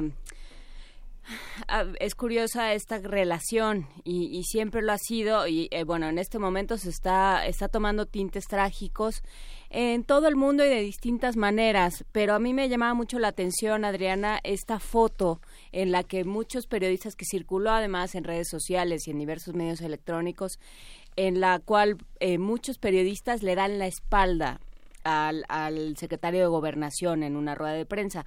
Me llamó la atención, o sea, como que hay muchas, creo que hay muchas cosas que se le pueden disectar a, esta a diseccionar a esta foto. Por un lado, el hecho mismo de que haya sido en una conferencia de prensa, o sea, esta idea de que el poder necesita a la prensa para para publicar, para hacer público lo que está haciendo, para promover lo que está haciendo y de alguna manera para justificar su trabajo y sus sueldos, pero también eh, esta, esta falta de respeto a la prensa que también eh, pues les da la espalda, ¿no? Que termina en esta en esta imagen muy muy reveladora. ¿Qué, ¿Cómo leer esto en este momento en el país? Adriana. Parece ser que una de dos o se desmayó con la pregunta o este a ver, vamos a intentar recuperar la, la, comunicación con Adriana Solórzano. Ustedes saben, ella es presidenta de la Asociación Mexicana de Defensoría de las Audiencias. Y estuvimos discutiendo todos estos temas en el 80 aniversario de Radio UNAM, en una mesa de arranque que también se retomó en diferentes espacios durante el aniversario. Por ejemplo, en, en Prisma REU también se discutió un poco de la Defensoría de Audiencias. Y habría que pensar entonces en esta relación y también en la relación con el público, ¿no? Que somos los que estamos del otro lado viendo eh, si le da damos la espalda o no le damos la espalda a las autoridades, quién se encarga de hacer qué, en fin, no sé cómo, cómo se vive todos estos temas. ¿Qué opinas, Miguel Es que hay una, hay una parte que es la, la, cocina de, la, de, la, prensa diaria. Digamos, no se puede asesinar al periódico El Universal o no se puede asesinar al Excelsior, sino que se asesina a una persona. Y los periodistas en las ruedas de prensa son este, factores que incomodan los periodistas críticos, los periodistas que hacen preguntas que no están en el script, son, son periodistas que incomodan a la, a la autoridad. Pero bueno, ya regresó Adriana Solórzano quien es presidente de la Asociación Mexicana de Defensorías de las Audiencias, y continuamos con la conversación. Juana Inés de esa había planteado una pregunta. No sé de dónde te quedaste. Eh... precisamente cuando describías que los periodistas le estaban dando la espalda al presidente. Eh, perdón, espero que no se haya extendido mucho más, pero se, se, se cayó la... al, secretario de Gobernación, o sea, ¿qué es lo que sucede? ¿Qué, qué relación existe entre unos y otros que, que, que, digamos, el poder necesita la prensa y qué hacemos con la prensa, que de alguna manera también necesita el poder porque de algo tiene que, o sea, porque algo tiene que reportar, pero que, y que necesita su protección, pero que no la está recibiendo? Pues eh, ahí está yo creo que, el quid del asunto es una en una democracia ambas partes eh, son precisamente esos contrapesos pero esos contrapesos que también legitiman. Es decir, tenemos un, un poder ejecutivo que está legitimado por el respeto de los otros dos poderes, que son el, el legislativo y el judicial, y su reconocimiento. Eh, pero con este cuarto poder, que es un poder que, que emana más de precisamente la ciudadanía y que permite este escrutinio público, este poder que quizá no está reconocido constitucionalmente, pero sí en una vida activa democrática, pues este es también un contrapeso que lo legitima. Eh, por supuesto que, como mencionas, la prensa de alguna manera necesita, y lo digo entre comillas, al gobierno, porque de sus, de sus acciones, actividades políticas, nutre su información. Lo pongo entre comillas porque el gobierno tiene la obligación de ser transparente y de dar información y de comunicarlo a través de los medios eh, que, la ciudadanía puede consultar. Entonces, por eso lo pongo entre comillas. Finalmente, la prensa, insisto, es un componente de, cualquier democracia. ¿Qué, ¿Qué estamos viendo cuando la, la prensa le da la espalda a, a, ese gobierno? Eh, pues lo que estamos viendo es que no lo reconoce legítimamente como interlocutor, precisamente porque supone que no se está comportando como se debe comportar en una democracia. Y digo supone porque en este momento pueden ser presuntos responsables del espionaje, por mucho que, que, que creamos o no que, que son los responsables, pues eso lo tiene que determinar una investigación. En este momento, digamos, hay una presunción de responsabilidad que se acentuó con las desafortunadas declaraciones del Ejecutivo Federal. Por lo tanto, ese dar la espalda es un no reconocimiento eh, y, yo creo que hay mucha razón de parte de la prensa. No, no puedo yo imaginar un escenario peor que el que estamos viviendo, asesinatos, eh, ahora espionaje, eh, es una total falta de condiciones para que se ejerza su, su labor. Insisto, es, es, es muy importante porque nuestro sistema, la prensa es eh, un síntoma precisamente de libertad, no solo de libertad de expresión, sino de libertad de pensamiento. Y cuando se coacciona la prensa, lo que se está coaccionando es nuestro derecho a saber perspectivas, a saber verdades. Cuando eh, un periodista es acallado y no se le permite tocar ciertos puntos de la agenda y tener un espacio al aire, ya sea radiofónico, televisivo o estar en la prensa, pues lo que se está perdiendo no es el derecho de expresión de ese periodista, estamos perdiendo todos porque no estamos escuchando esa versión que se está callando. Es importante, me parece importante señalar que cuando hablamos de la prensa, ¿de quién, de quién, de quién estamos hablando, Adriana?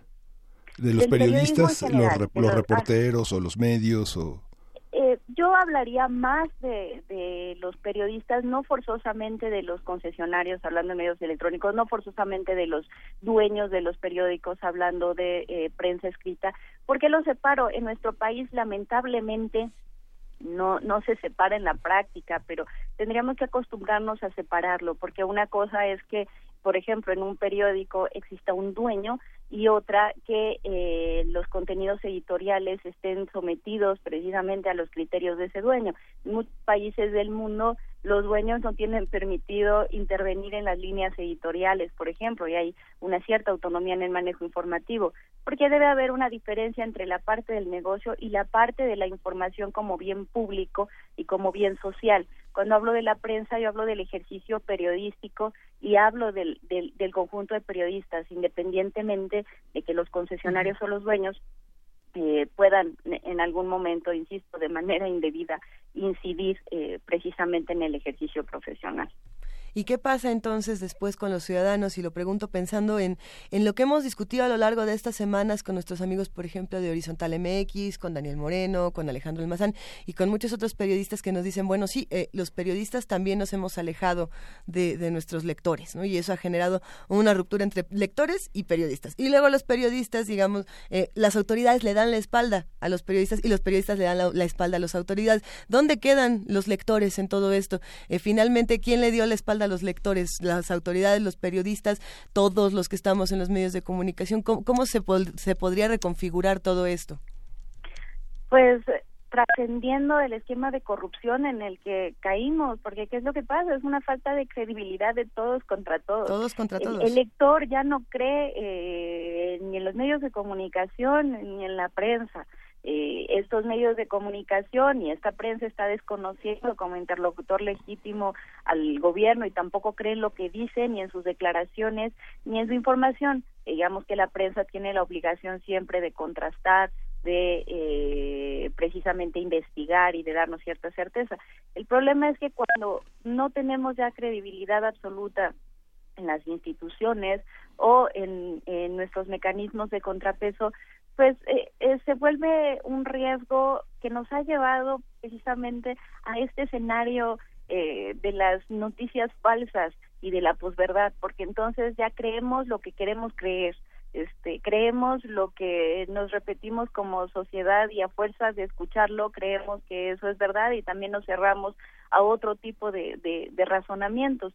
Me parece que lo que deberíamos de instaurar son mecanismos que, como sociedad nos vuelvan a dar certeza. Por ejemplo, comenzando con la prensa, y pues aquí no puedo evitar llevarlo a, a mi tema de trabajo, y para eso sirven los mecanismos de autorregulación y las defensorías del lector o las defensorías de las audiencias. La prensa también requiere de controles de calidad, de escrutinio y de una conciencia ética. Y necesitamos, por supuesto, un gobierno que sea transparente y que en lugar de dejar de atacar a la prensa, eh, atienda que, que es eh, el modo en el que las democracias informan y dan certeza y confiabilidad sobre las cosas que están haciendo sus gobiernos.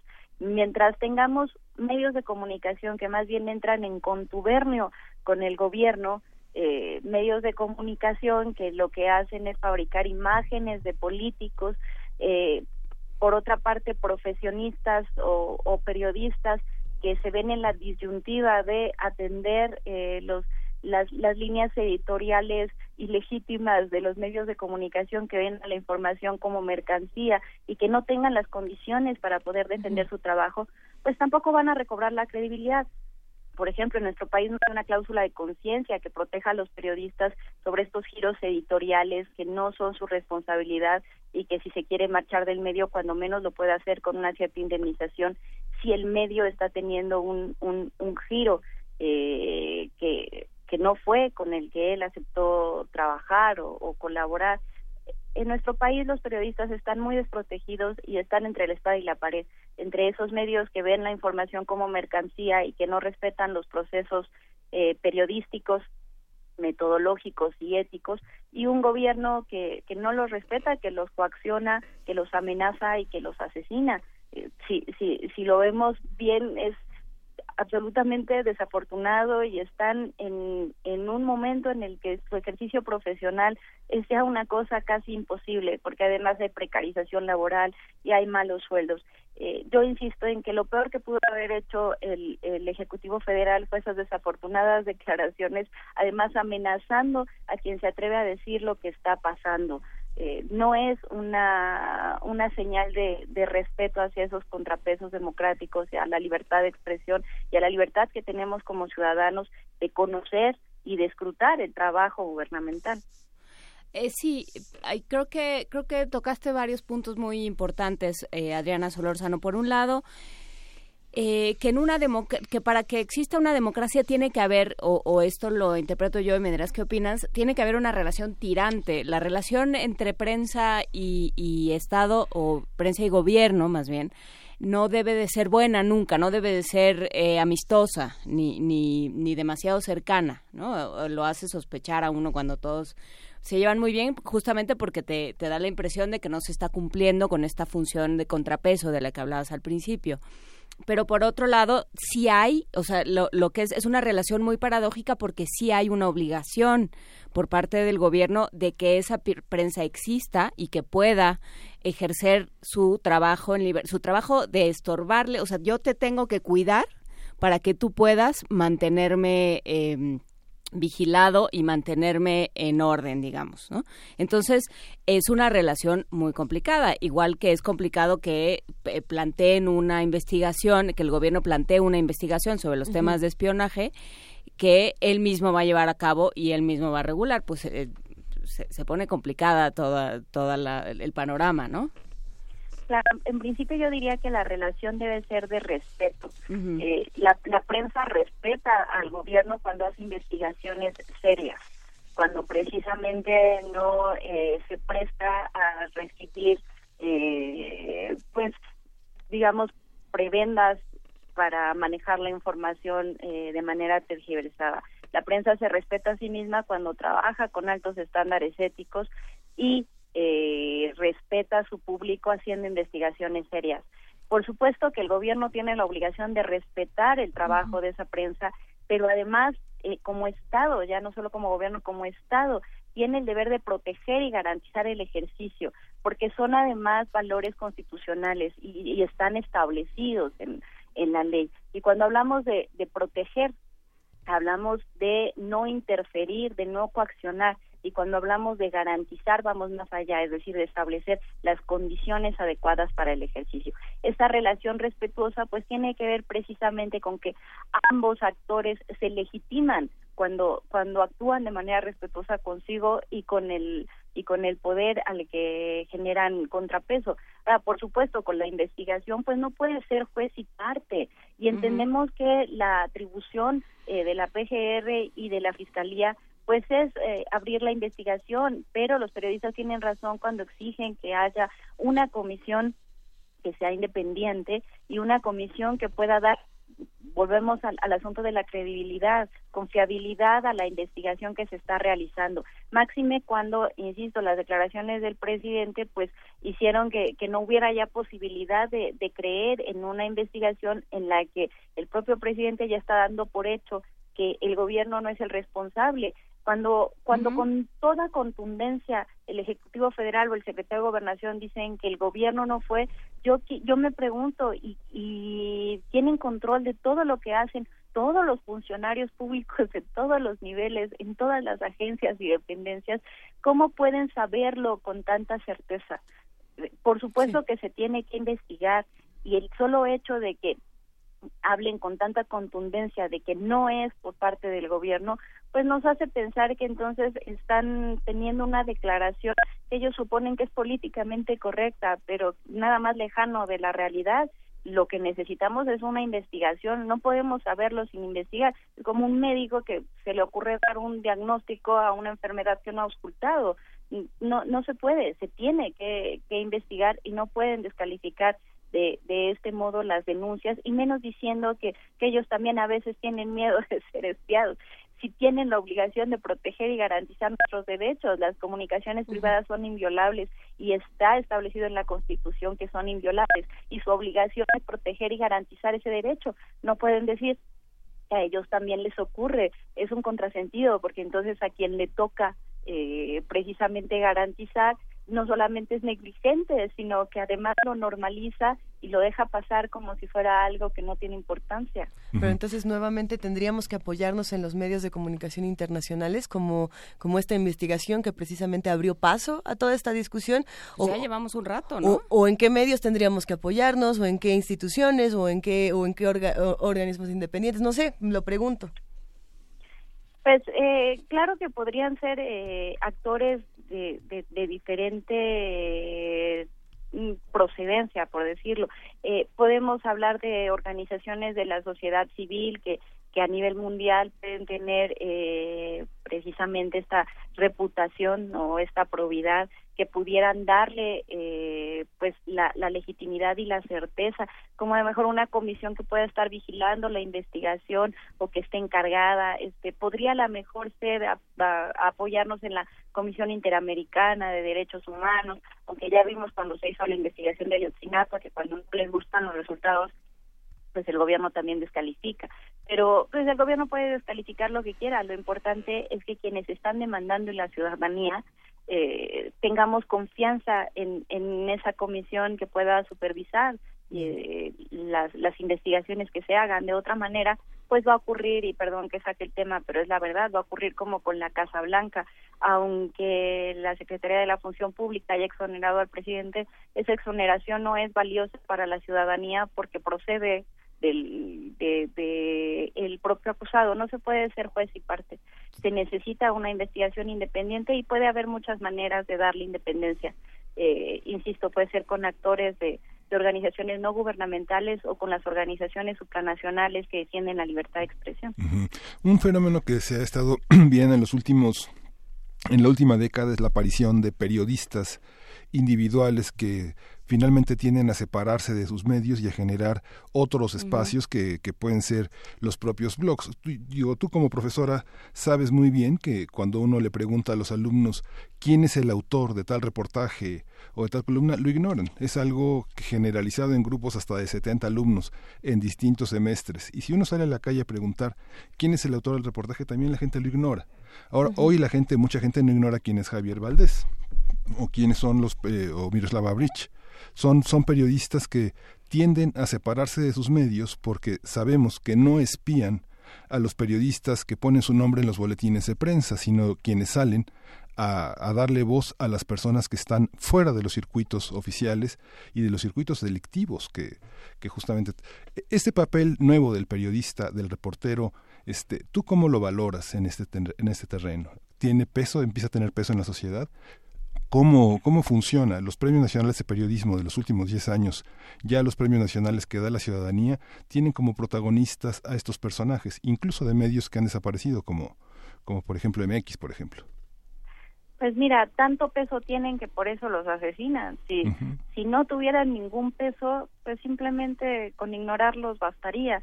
puede parecer que nuestra sociedad es indolente, que a veces no está en los temas que debería estar, que, que está entretenida en otras cosas, a lo mejor banales, pero eh, en toda sociedad hay actores que inciden, hay grupos tomadores de decisiones, hay roles y para tomadores de decisiones y para eh, ciertos grupos que pueden tener influencia, eh, esos periodistas son valiosos y son conocidos. A lo mejor no los conoce toda la gente y lo ideal sería que los conociera y lo ideal sería que viéramos a la gente en la calle marchando, protestando porque asesinan a sus periodistas. Sí están solos y eso es, es, trágico, pero inciden, inciden en grupos que tienen roles importantes en la vida social y precisamente por eso, como decía Juan Inés, pues resultan un estorbo. Eh, pero lejos de ser un estorbo, insisto que son necesarios porque legitiman a los gobiernos precisamente con el trabajo que hacen y creo que eso es lo que no se ha entendido eh, desde las autoridades mexicanas que eh, al final como como han dicho las las pancartas en las protestas. La verdad no se mata matando al periodista. Las situaciones adversas, las críticas, los problemas, los fallos, lo que hacen mal, la corrupción, los escándalos, esos no se van a acabar porque mata al periodista, porque el periodista no es el problema, el, el problema son las acciones eh, contra el, contra el marco legal, esas acciones que que en muchas ocasiones hemos visto por parte de las autoridades, la corrupción que hay. Ese es el problema. Pero pues, suponen que, que el asunto es el mensajero, cuando el problema está en casa, está en, está en sus acciones.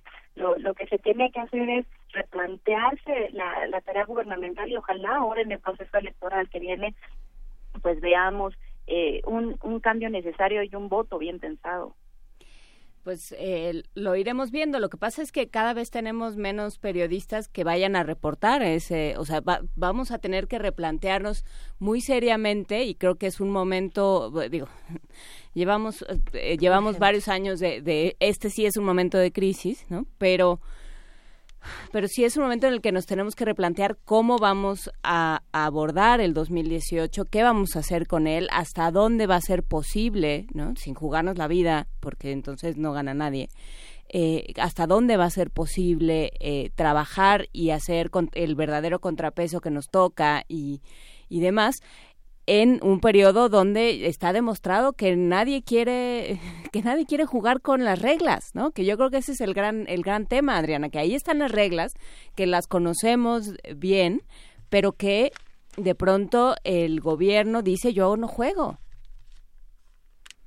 El asunto es que no es opcional. las reglas están porque porque se tienen que respetar. Y entiendo tu punto porque de repente uno no sabe este si esto tiene una salida. Este evidentemente no es una situación fácil pero me parece que he visto yo cuando menos proyectos y, y, reuniones y eh, acciones del gremio que, que hace años no veía. es, trágico que solo por eh, una situación tan grave el, el gremio se esté fortaleciendo y estén, eh, se esté entretejiendo, porque quizás solo una acción en conjunto pueda mejorar esta situación. Precisamente una acción en conjunto evitaría un trabajo de riesgo de turismo aislado.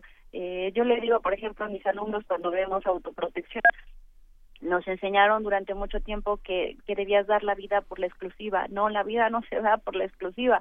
Si lo que nos importa es que la información se conozca, dejemos la vanidad a un lado y si lo compartes con decenas de periodistas y todos lo publican al mismo tiempo, ahí está la información, no van a poder matar a todos quizá sí nos tenemos que replantear muchas cosas desde las prácticas del periodismo precisamente para un autocuidado, una autoprotección y valorar la información más allá del, del protagonismo, porque en la situación en la que estamos parece que ser protagonista en el periodismo es ponerte una marca eh, y, ponerte en un riesgo eh, del que ya no puedes eh, sentir que, que puedas contar con ese respaldo del Estado para protegerte, porque porque el gobierno es el principal eh, perpetrador de, agresiones contra periodistas. Así que quizá lo que lo que le queda a la prensa en este momento o a los periodistas es es unirse y lo que nos falta a nosotros como ciudadanos es tomar mayor conciencia del valor de nuestro voto y de nuestra acción ciudadana cotidiana, porque la democracia no se acaba en el voto, está también en las calles cuando pasan estas cosas, está en nuestra protesta y, y quizá debemos impulsar una cultura de mayor reclamo. Pues con esto nos quedamos esta mañana. Adriana Solórzano, presidenta de la Asociación Mexicana de Defensorías de las Audiencias y académica de la Facultad de Ciencias Políticas y Sociales de la UNAM. Gracias por hablar nuevamente con nosotros. Nos escuchamos muy pronto. Siempre es un gusto, Luisa, y pues que tengan un muy buen día. El gusto es nuestro. Hasta luego. Hasta luego. Nosotros nos quedamos aquí en primer movimiento. A ver, empezamos esta mañana con la curaduría de Lali Morales, escuchando el coro de los marineros noruegos de la ópera El holandés errante de Wagner, una maravilla. Después, al principio de esta segunda hora, escuchamos el dueto de Papagena y Papageno de la ópera La flauta mágica. Hay nada más de Mozart para los que quieren regresar a la ópera y a la infancia. Y vamos a escuchar en este momento la obertura de la ópera La reina de las hadas, esta de Purcell, y les va a gustar mucho porque es precisamente esta adaptación del sueño de una noche de verano de Shakespeare.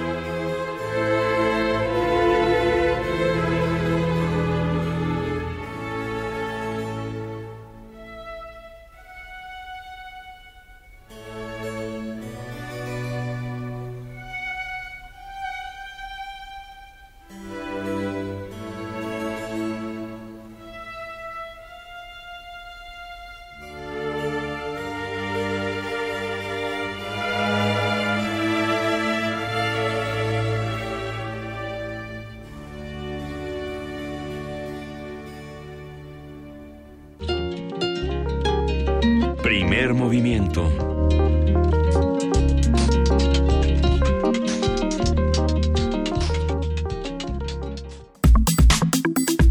Nota Internacional. Del 19 al 21 de junio, 34 representantes de los países que conforman la Organización de Estados Americanos se reunieron en Cancún, Quintana Roo. Durante el encuentro, a través del canciller Luis Videgaray, México impulsó una propuesta para resolver la crisis en Venezuela. Si lo recuerdan, la semana pasada estuvimos hablando con Eduardo Bueno de León precisamente de lo que es la OEA, quiénes la integran y por qué es tan importante una reunión como esta en, en Cancún. El documento pedía al presidente Nicolás Maduro reconsiderar la realización de la Asamblea Nacional Constituyente, su decisión de retirarse de la OEA, el cese de los actos de violencia y hostilidad de cualquiera de los involucrados en el conflicto, así como el respeto de los derechos humanos, el Estado de Derecho, la separación de poderes y los procesos constitucionales del país sudamericano. Sin embargo, la propuesta no alcanzó los 23 votos necesarios. 20 países votaron a favor, 6 en contra y 8 se abstuvieron. La consulta se encuentra suspendida y puede ser convocada en cualquier momento. Mientras tanto, el presidente de Venezuela, Nicolás Maduro, anunció la renuncia de Delcy Rodríguez como canciller. Delcy Rodríguez fue quien estuvo precisamente en todas estas reuniones. Ahora participará en la próxima Asamblea Constituyente. En su lugar fue nombrado Samuel Moncada, embajador ante la OEA.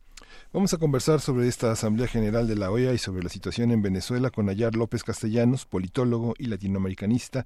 Él es profesor de la Facultad de Ciencias Políticas y Sociales de la UNAM. Buenos días, Nayar. ¿Cuál es el panorama que nos, que nos eh, ofrece Venezuela en este momento?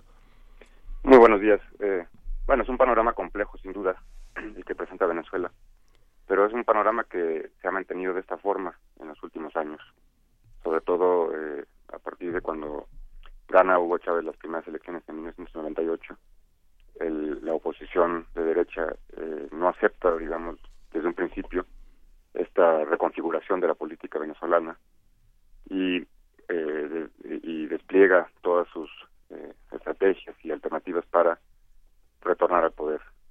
Y eso es lo que ha vivido Venezuela en realidad en, en, este, en estos casi 20 años, incluyendo golpes de Estado, boicots electorales, eh, paros petroleros, etcétera, etcétera.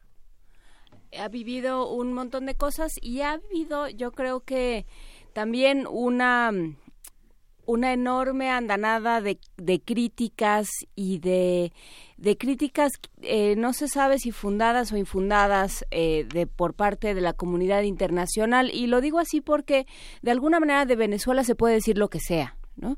De Venezuela se puede, a Venezuela se le puede eh, juzgar, se le puede calificar eh, casi impunemente porque tiene esta aura de eh, del villano favorito, ¿no? De todo lo malo que sucede sucede en Venezuela y nadie tiene por qué probar nada ni demostrar nada. ¿Cómo ha jugado este este factor en las últimas fechas? Por ejemplo, en, en la OEA, dentro de, del desarrollo de Venezuela en la OEA. Sí, pues, eh, eh, efectivamente Venezuela se ha convertido en un en un elemento mediático de de, de, de todo tipo de uso, digamos, ¿no? Es decir, uh -huh. es un lugar común ya decir eh, la violación de los derechos humanos en Venezuela, los presos políticos en Venezuela, la dictadura en Venezuela, y entonces eh, inclusive se ha, se ha ya empezado a utilizar como un elemento de campaña en la propia realidad mexicana para decir eh, no queremos estar como Venezuela, ¿no? Como si Venezuela fuera un, la puerta de la antesala del infierno y como si todos lo, lo, los males de la época moderna estuvieran concentrados en un espacio, en un territorio como Venezuela. Uh -huh. Pero mucho de lo que se dice eh, se desprende de, del desconocimiento de lo que realmente eh, sucede en Venezuela y lo que ha cambiado Venezuela en los últimos años. Es decir, si bien partimos de que como cualquier gobierno de cualquier tendencia ha, ha cometido errores tanto el, el, el, periodo de Hugo Chávez como el actual de Maduro pues también las cosas han cambiado en, en Venezuela en términos sociales de manera muy muy importante uh -huh. entonces por ejemplo cuando en los debates de la OEA escuchábamos a la canciller de Honduras criticando que, eh, que la crisis humanitaria en Venezuela y que Honduras es uno de los países más no solamente más violentos sino con mayores índices de pobreza en Centroamérica pues es eh, es un ejemplo de que se que se habla sin conocer la realidad ¿no? organismos como la FAO por ejemplo la UNESCO han reconocido los esfuerzos del gobierno de Venezuela para revertir todo el deterioro social que existía eh, hace muchos años en, en, este país y por ejemplo pues hablamos hablemos de la construcción y de 25 universidades por ejemplo en Venezuela en estos últimos años ¿no? Eh, de, la disminución y abatimiento de los niveles de pobreza a, índices más bajos, de, por ejemplo, la alfabetización en, en Venezuela, que reconoció la UNESCO en particular.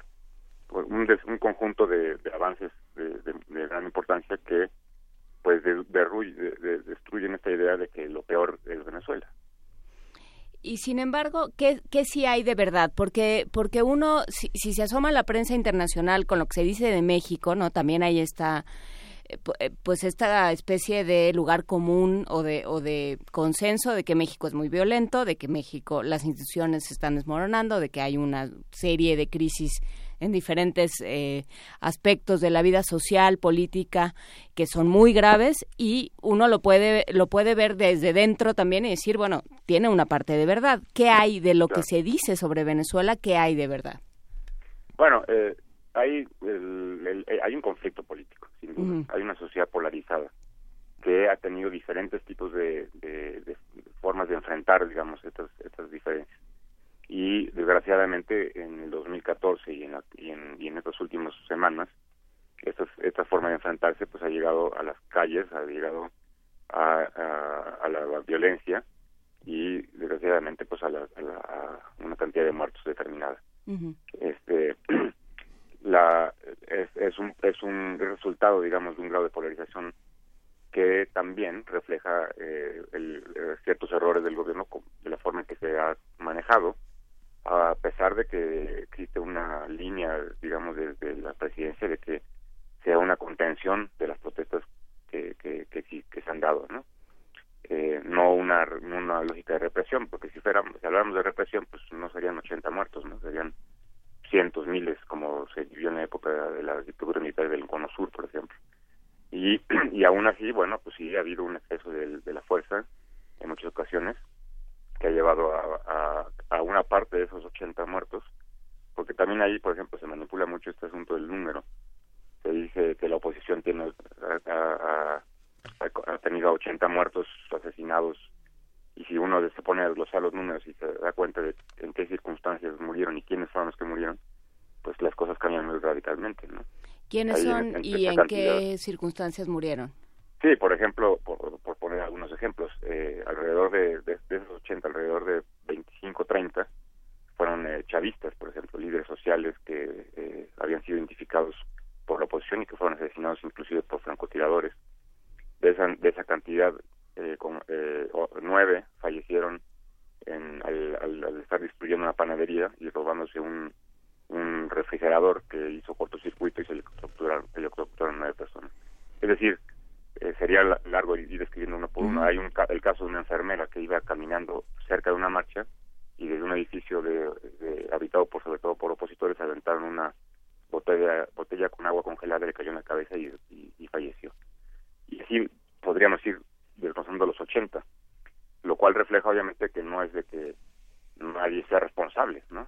Las dos partes tienen su responsabilidad en, esta, en este hechos de violencia.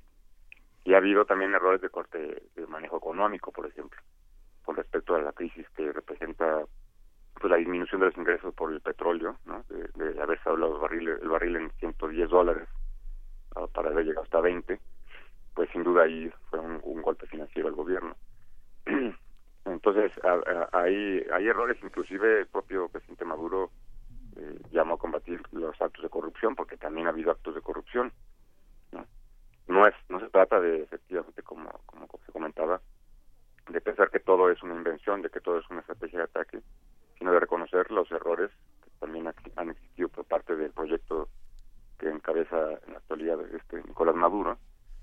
Pero sí, sí pero sí hay que eh, darse cuenta de que de cuál es el fondo del asunto, ¿no? O sea, ¿Por qué, por qué Venezuela es tan importante ahora, ¿no? de un momento a otro, cuando eh, hay países latinoamericanos, caribeños, centroamericanos que también tienen conflictos políticos y nadie voltea hacia allá, ¿no? Por ejemplo, el caso de Brasil y, las, y los grados de, de deterioro institucional que hay en, en algunos países centroamericanos, por ejemplo. ¿Por qué, se, ¿Por qué se estandariza con la visión de Venezuela se cubaniza? ¿Por qué esta visión desde mediados de la primera década de este siglo de, de pensar el chavismo como una forma de la cubanización?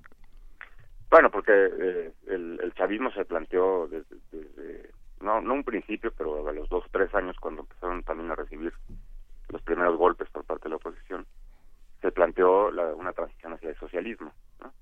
El proyecto como tal se, se, plantea la construcción del socialismo en, en, Venezuela. Obviamente, en este momento no podemos hablar de un país socialista como tal, porque se mantienen estructuras básicas del sistema capitalista. Eh, inclusive pues el, el 70%, aproximadamente 70-80% de los medios de producción son privados, obviamente, y en manos de la oposición, ¿no? además de todo. Entonces, lo que, eh, lo, la, la, la, idea de, de, una, en una forma inclusive peyorativa de decir se está cubanizando el proceso venezolano, es pensar que en Cuba eh, eh, pues existe pobreza, desnutrición y viven en una dictadura eh, espeluznante, ¿no? Cuando Cuba pues ha sido reconocido por todos los actores internacionales y organismos, pues tiene altos grados de desarrollo social, existen obviamente eh, eh, eh, cierto tipo de pobreza material en términos de infraestructura, etcétera, pero pues es un país subdesarrollado, es una isla que no tiene grandes recursos naturales y aún así han hecho maravillas con lo que con lo poco que tienen, ¿no? Y además de que están bloqueados desde hace más de casi 60 años, la, el bloqueo que les ha representado 800 mil millones de dólares en pérdidas durante todo ese lapso de tiempo. Entonces, cuando se piensa, cuando se dice está cubanizando, pues se trata de, de hacer una referencia a un país que supuestamente está en las peores condiciones. ¿no? Ojalá que muchos países en, en, en, América Latina, en África, en Asia, pudieran tener niveles de desarrollo social como los que tiene Cuba en particular. Pensemos entonces, eh, sí, precisamente, Naya López Castellanos, en todos estos otros países y en las opiniones que se quedan en, en esta reunión, en esta asamblea de la OEA. Eh, lo menciono precisamente por todo lo que se queda pendiente. Se habla, por supuesto, de Venezuela, se critica, se, se condenan muchas cosas eh, y, y, la respuesta, pues, eh, ya, ya la hemos discutido aquí. Pero, ¿qué se quedó pendiente para todos estos otros países y qué lecciones quedan? Porque parece ser que, que, no, que no pudieron salir de esta discusión para hablar de otros temas muy urgentes para América Latina. Por supuesto, hay temas, hay temas urgentes eh, eh, que tienen que ver con la pobreza, con la, con la violencia, con los, eh, los flujos migratorios, con la, la, la lógica, sobre todo más en el fondo, de entender que América Latina y el Caribe ha cambiado mucho en los últimos años y que es necesario que organismos multilaterales respondan a sus, a, sus, a los intereses de la región y no a los intereses de, en particular de Estados Unidos, es decir, la OEA siempre eh, fue eh, bautizada en, en algún, en, en algún en, una coyuntura muy determinada por Raúl Roa, que era canciller de Cuba en la década de los 60, en el contexto de cuando Cuba es expulsado de la OEA, la catalogó como eh, el Ministerio de las Colonias, ¿no? Esta, este, esta frase pues se comprueba con el paso del tiempo de, de, lo que ha sido este organismo. Por ejemplo, nunca recordamos que la OEA haya hecho ninguna condena contra las dictaduras militares en el cono sur, ¿no? Este contra las contra dictaduras centroamericanas como la de Somoza por ejemplo o que haya criticado la OEA la invasión que Estados Unidos hizo a Panamá a Granada eh, en, las épocas más recientes en las últimas invasiones que hizo de manera militar. Entonces lo que, que se queda pendiente son temas de trascendencia eh, social para la región y temas que tienen que ver cómo la región puede ponerse de acuerdo y, y fortalecer su su capacidad de actuar en el concierto internacional. Ahí, ahí destaca, por ejemplo, eh, darse cuenta de la importancia que tiene la CELAC, ¿no? la Comunidad uh -huh. de Estados Latinoamericanos y Caribeños, uh -huh. como un espacio en el que eh, se agrupa a todos los países del continente, salvo Canadá y Estados Unidos. Recordando que México, por, por cierto, no fue a la CELAC. Sí, no fue, eh, efectivamente, no fue la última reunión de la CELAC, uh -huh. este, de, en el encuentro del canciller que fue en San Salvador, pero la la es, ahí, ahí es un, un detalle digamos de también lo que ha sido la actuación mexicana en este en estos tiempos de Videgaray dentro de la OEA sí. no que resulta pues, francamente lamentable porque eh, no sé si la idea era o la estrategia era fortalecerse frente a Estados Unidos para negociaciones bilaterales pero el papel que la imagen de México ante América Latina pues ha quedado muy deteriorada ¿no?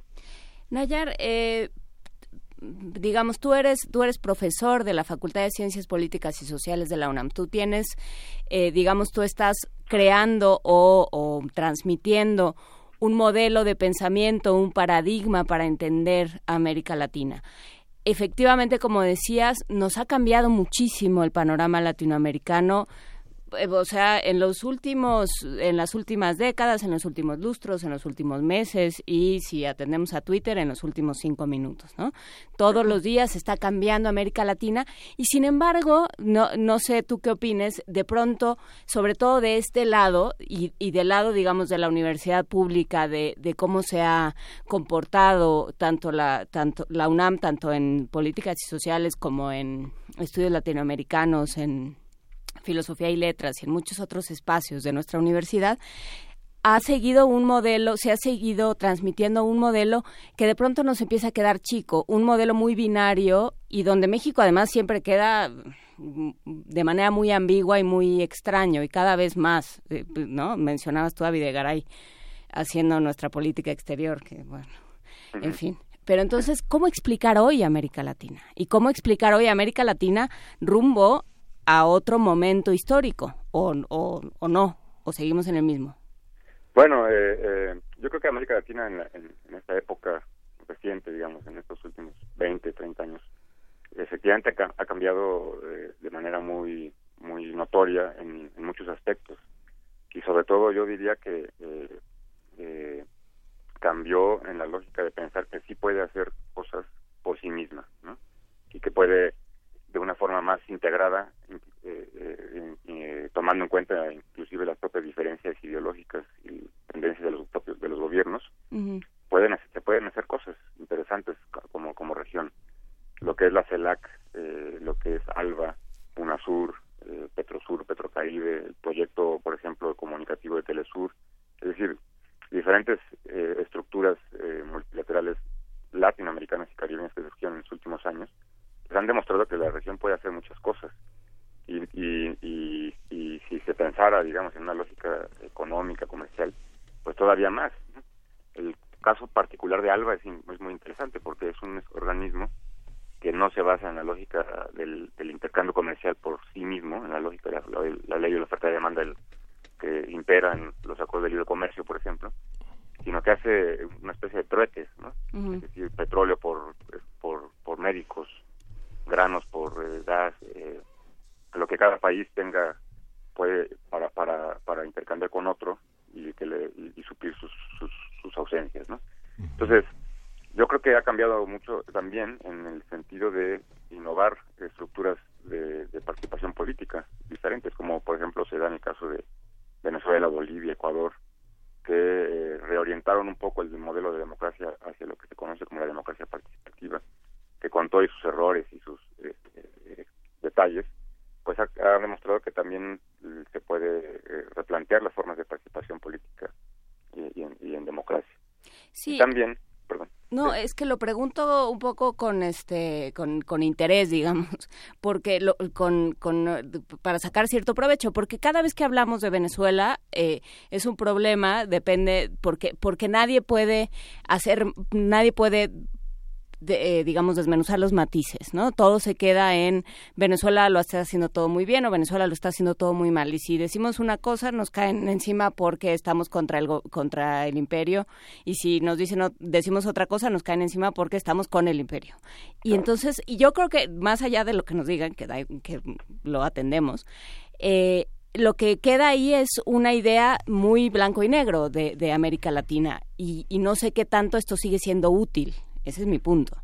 Sí, claro, no, no, no. eh, eh, tratar de pensar y entender la historia y la realidad de en blanco y negro no nos lleva mucho en realidad. ¿no? Eh, cada quien puede tener sus propias eh, sus preferencias y sus simpatías, pero lo que es importante es tener una visión crítica de las cosas y los procesos. Entonces, eh, si bien se puede coincidir en, en, en nuestras críticas de una u otra forma, eh, lo que sí es importante es que, la- que el, que el análisis de los hechos deben partir de, de aspectos reales, ¿no? Es decir, cuando, por ejemplo, se, este, eh, para el caso de Venezuela en particular, se habla del caso de Leopoldo López y se le considera un preso político, pues hay tradiciones que lo consideran un político preso, ¿no? Porque si recordamos su trayectoria, pues no es nada eh, presentable. Él participó en el golpe de Estado, él junto con Capriles estuvieron subidos, literalmente hay un hay un video que, que, lo, que los muestra como tal, eh, cortando los cables de la luz de la embajada de Cuba en Caracas, subidos en una barda, tratando de incitar a la gente que estaba afuera a que se metieran a la embajada, donde había eh, niños, hombres, mujeres, eh, gente de la tercera edad, y adentro ya estaban listos para lo que fuera. ¿no? Este, afortunadamente ese momento se contuvo, pero eh, eh, Leopoldo López además también fue eh, acusado de actos de corrupción en algún puesto que tuvo. Entonces, cuando eh, se hace esta dimensión, ¿no? Eh, es conocer bien el caso de una persona y hacer la valoración respectiva. ¿no? Algunos lo pueden considerar preso político porque por ser opositor a un gobierno, otros lo consideran un político preso porque fue responsable de llamar a- en el 2014 a las famosas guarimbas que provocaron la muerte de 43 personas. ¿no? Entonces, sí es importante hacer esas valoraciones que eh, cada quien tiene una postura, eso es lo más natural de, de- la forma del el pensamiento, pero sí el hacer las valoraciones de una manera eh, eh, eh, lejana, digamos, del blanco y negro, porque si no, entonces sí nos encerramos en, en discusiones pues, pues muy esquemáticas, donde nadie puede ser autocrítico de los propios procesos, ¿no? Y Pues- entonces eh, no se puede ver bien la realidad.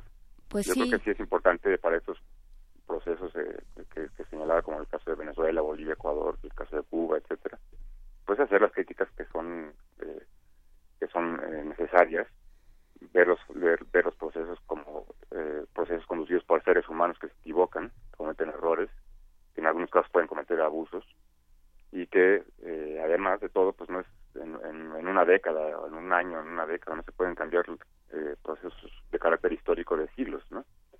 Pues seguiremos hablando de América Latina, sus procesos históricos y sus posibles escenarios con Nayar López Castellanos. Muchísimas gracias por platicar con nosotros esta mañana. Seguiremos en comunicación. Nayar López Castellanos, politólogo latinoamericanista, profesor de la Facultad de Ciencias Políticas y Sociales. Muchas gracias.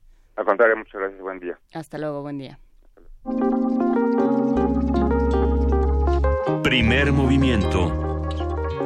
Hacemos comunidad.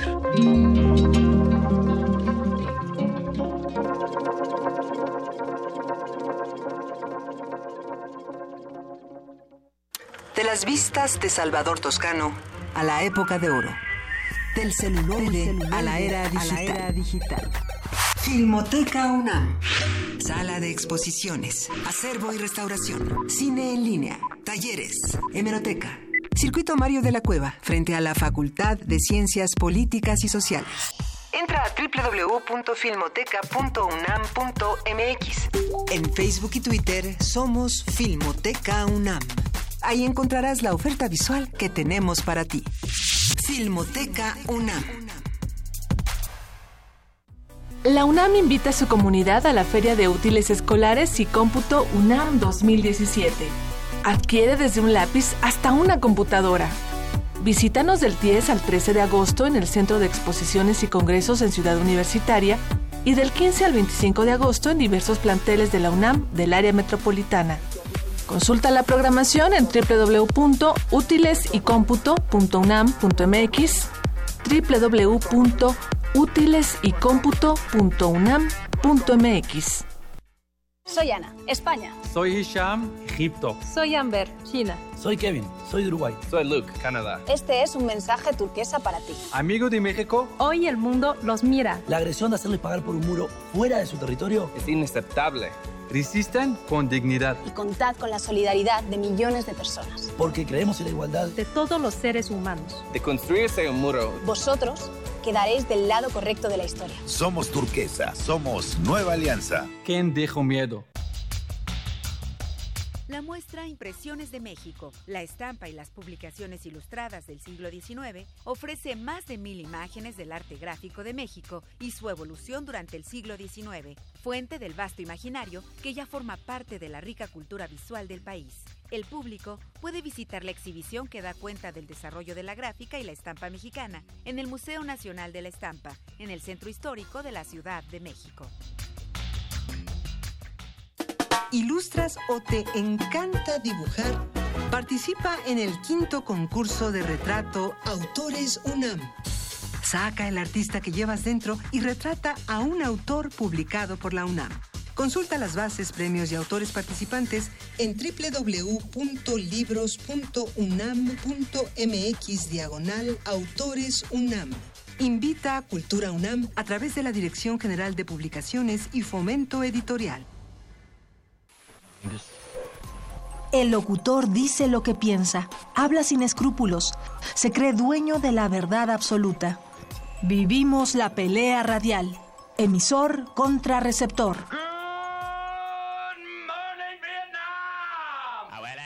Cineclub Radio Cinema presenta La Radio Ataca. Tres películas sobre el poder de la radio. Radio Pirata, Buenos Días Vietnam y La Radio Ataca. Miércoles de junio, 18 horas, entrada libre. Sala Julián Carrillo de Radio UNAM. Primer movimiento. Podcast y transmisión en directo en www.radiounam.unam.mx.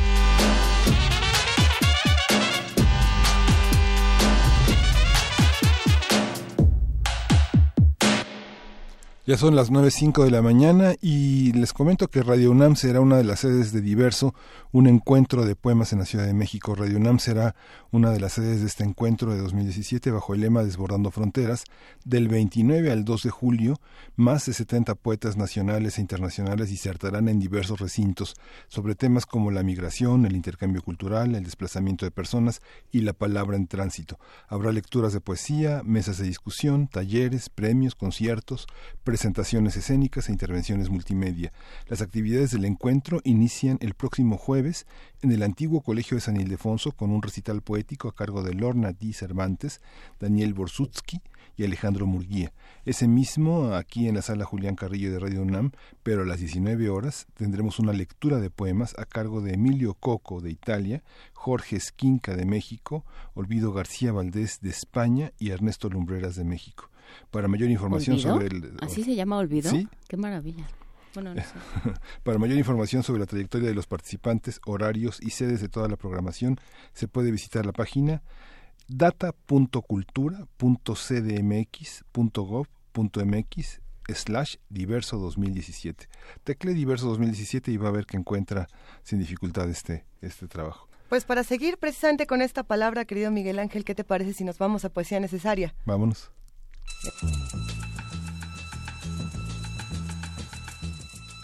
Es hora de poesía necesaria.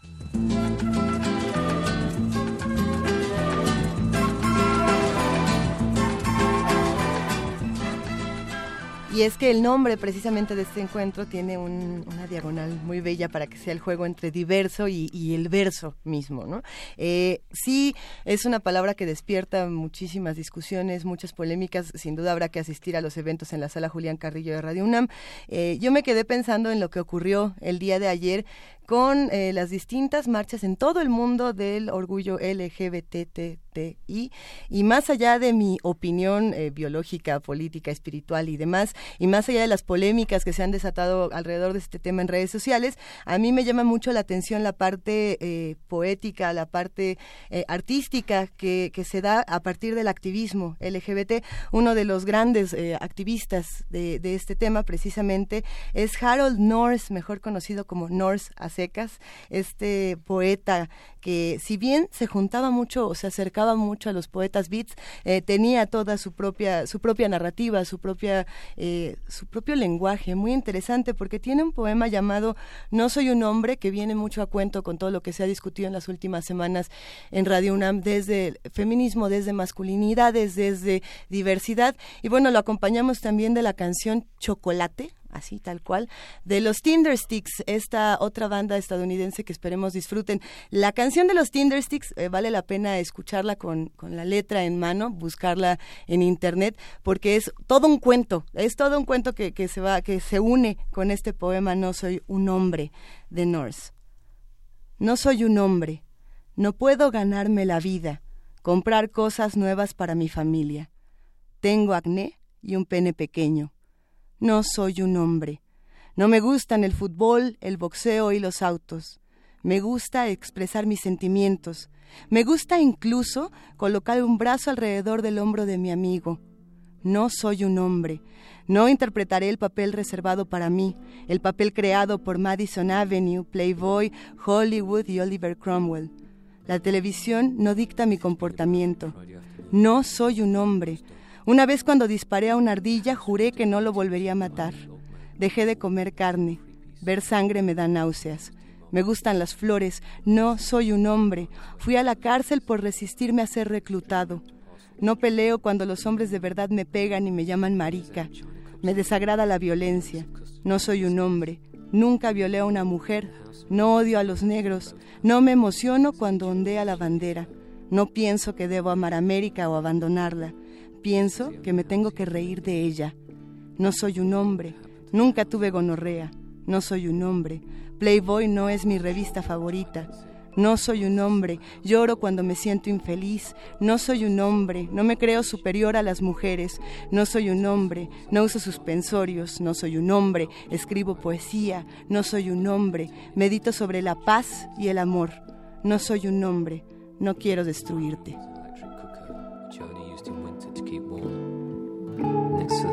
Sink with a glass shelf above it, on which was a toothbrush and a carton of Marlboros. There was a table with a chair in one corner, a single bed in the other, and about four square feet in the middle. There was a wooden drawer under the bed with most of my clothes in. The rest were hung on the back of the chair.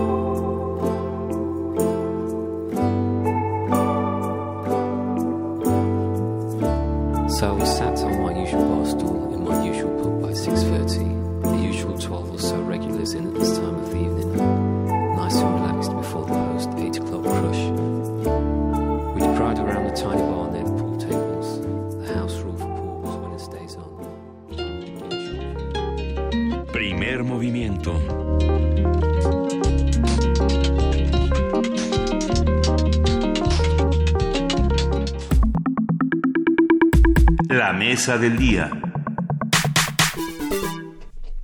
Un grupo de activistas, académicos y periodistas lanzaron la plataforma Nosotros, con el objetivo de que los ciudadanos conozcan y usen las leyes que reconocen sus derechos sociales, políticos, de igualdad de trato y de justicia. Nosotros, nosotras, nosotres, nosotrix. Su estrategia de acción se basa en tres elementos. La pedagogía política, es decir, que a través de la información, herramientas y difusión aprendamos juntos y juntas a utilizar las leyes que tenemos y hacer valer nuestros derechos.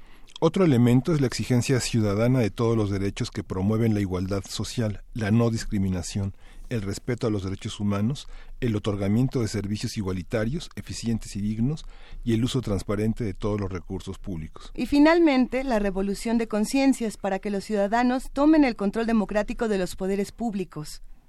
Conversaremos sobre esta propuesta, sus argumentos, su, su, cristalización en una plataforma en redes, para qué sirve y cómo podemos usarla. Ya habíamos hablado de este tema y ahora Luis Fernando Fernández, quien es el director ejecutivo de esta plataforma, está con nosotros en la cabina. Buenos días, Fernando. Muchas gracias, Miguel Ángel, Luisa y Juana, por la por la invitación. Eh, pues no sé por dónde empezamos la conversación. Hace rato que venía en camino escuché la conversación que tenían con Adriana Solórzano y que justo uno de los comentarios que hacía era el incumplimiento el incumplimiento sistemático de las reglas por parte de nuestros representantes, por parte de nuestros representantes políticos, por nuestras autoridades, funcionarios e incluso por la misma por la misma ciudadanía. Justamente es ese uno de los temas que con la pedagogía política que planteamos con, con nosotros queremos combatir.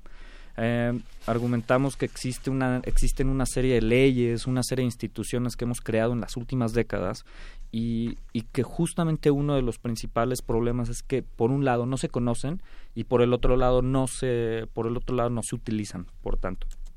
Y tenemos tenemos que cuando se utilizan, se utilizan para fines privados y éstas se corrompen. Eso es algo que ha repetido de manera, digamos, de manera sistemática Mauricio Merino en distintos espacios. Es esta, esta idea que las leyes que no se utilizan, eh, digamos, las leyes que no utilizan se quedan en letra muerta y las que se utilizan para fines privados se terminan corrompiendo. Entonces justamente tenemos ahí un ciclo, eh, un ciclo vicioso junto con, con algunas reglas que nos hemos dado que no acabamos de cumplir y no acabamos de utilizar en la cotidianidad. También porque, bueno, a lo mejor ya esto es desviar mucho la conversación y me puedes decir, sí, gracias, pero no vamos a hablar de ello.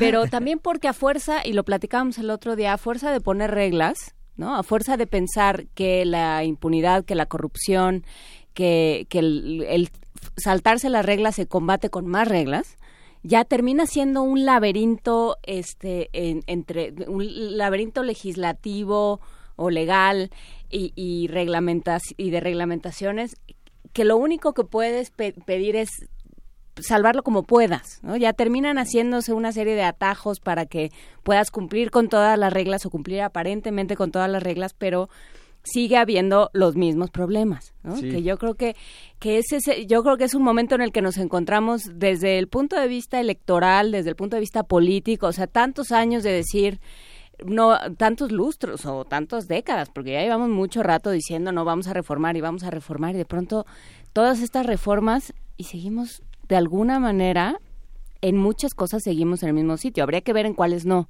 pero en muchas seguimos en el mismo sitio. Voy a seguir, o sea, voy a seguir la línea de la conversación. Sí, sí vamos a hablar de, sí vamos a hablar A de ver. eso.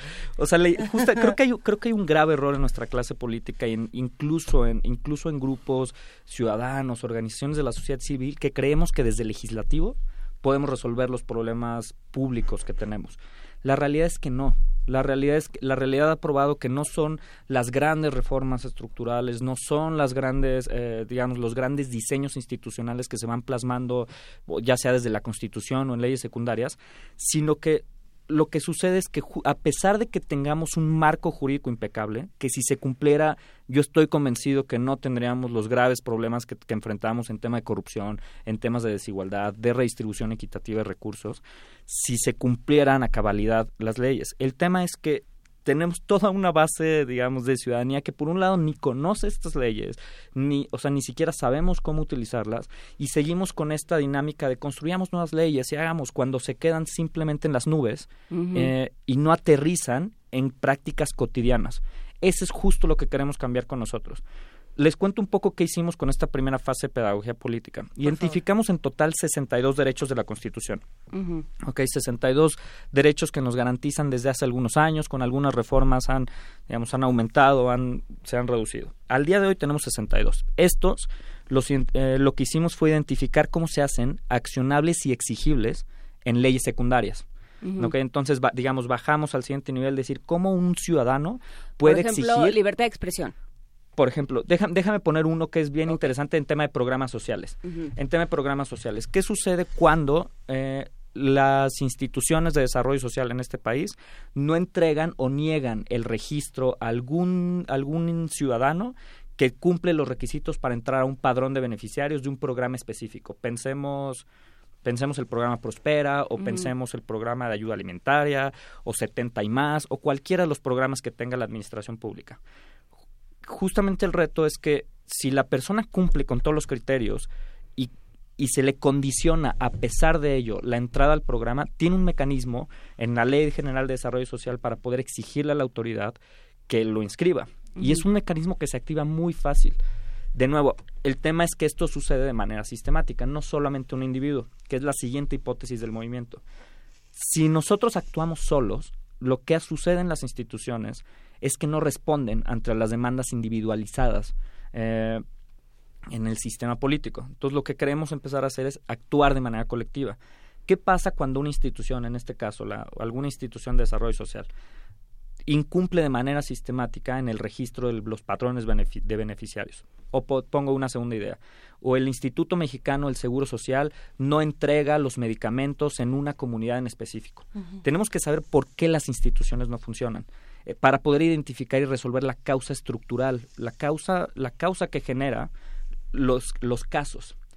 Y aquí hago una diferencia importante. Desde nosotros queremos construir causas, no casos.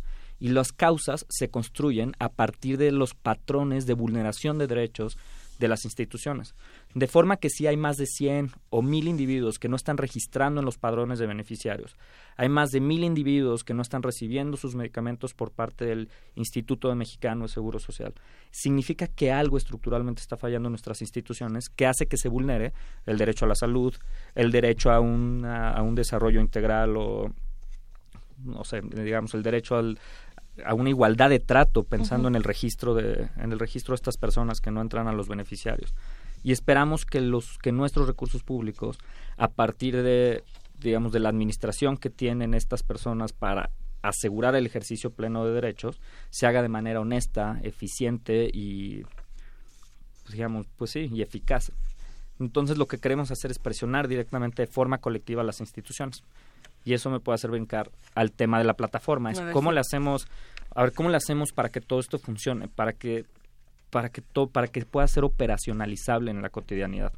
digamos Eh, para o sea lo que queremos es sabemos que sabemos que hay un tumor no por ponerlo en esos términos aunque todos los médicos me vayan encima porque voy a usar mal la metáfora seguramente.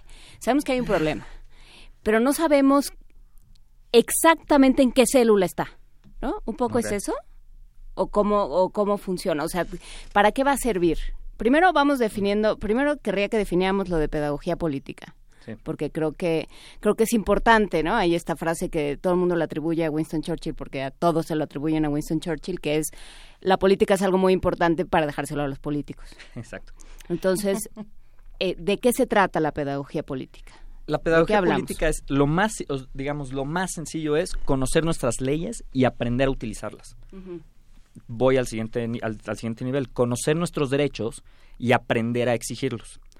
Ok, tenemos derechos que, insisto, que están garantizados en la Constitución y que tenemos que aprender a utilizar. Tenemos, déjenme pensar en el nuevo Sistema Nacional Anticorrupción, que entra, en, digamos, ya entra en vigor a partir del 19 de julio en, en todo el país. Y ese nos da distintos derechos para poder generar una denuncia eh, ciudadana en casos de corrupción, para poder mandar distintas auditorías. El tema es que tenemos que conocer primero nuestros derechos. Y ahí viene parte de la pedagogía política. Ahora, viene una segunda parte de pedagogía en donde lo que queremos hacer es aprender juntos déjame ponerlo así de así de amplio, a ser ciudadanos, a ejercer nuestros derechos. Y es esta idea de la de las experiencias y del y del aprendizaje vivencial que te permite saber cómo ejerces tus derechos y al identificar que otras personas están demandando información, que otras personas están exigiendo a su autoridad que se que lo inscriban en un programa social, que otras personas están exigiendo a su autoridad, eh, digamos, que aclare el ejercicio de distintos recursos, es ese aprendizaje, es esa acción colectiva la que hace que otras personas aprendan, ¿sabes? Y sepan que pueden exigir. Entonces, es un tema, por ejemplo, es, es, algo, es algo bien interesante. Cuando se ofrece información de un programa social en una comunidad, eh, digamos, en una comunidad marginada con el menor IDH en el país, llegas y lo ofreces a Juana, ¿no? Yo te doy información de un programa social y, eh, y te digo, o puedes acceder a estos 10 programas sociales. Salgo, yo soy el que ofreció esa información. En el momento 2, llegas tú a decirle a Miguel Eh, eso, Ángel eso querría decir que tú y a eres el Luisa, intermediario. Eh, sí, Ok, ok, ok, sí, nada más para tener como... que of- ofrecemos cierta información, pero al mismo tiempo los ciudadanos van a poder empezar a, eh, ¿sabes?, a identificar de dónde viene esa información. Lo que hemos intentado hacer hasta el momento es procesar lo más posible cómo se ejercen estos derechos y lo mejor posible cómo se ponen en práctica. Fue un reto, la verdad es que fue un reto poco titánico porque nuestras leyes son complicadas, no lo decías hace un, no lo decían hace un momento. Son estos vericuetos legales que vas, son estos laberintos que vas redactados, además. mal redactados, que vas de ley en ley, y hay algunas que son buenas en realidad, pero simplemente son complejas. Refieras al artículo 323 del código, tal, ¿no? Entonces vas así brincando de ley en ley para ver cómo poder ejercer un derecho en específico.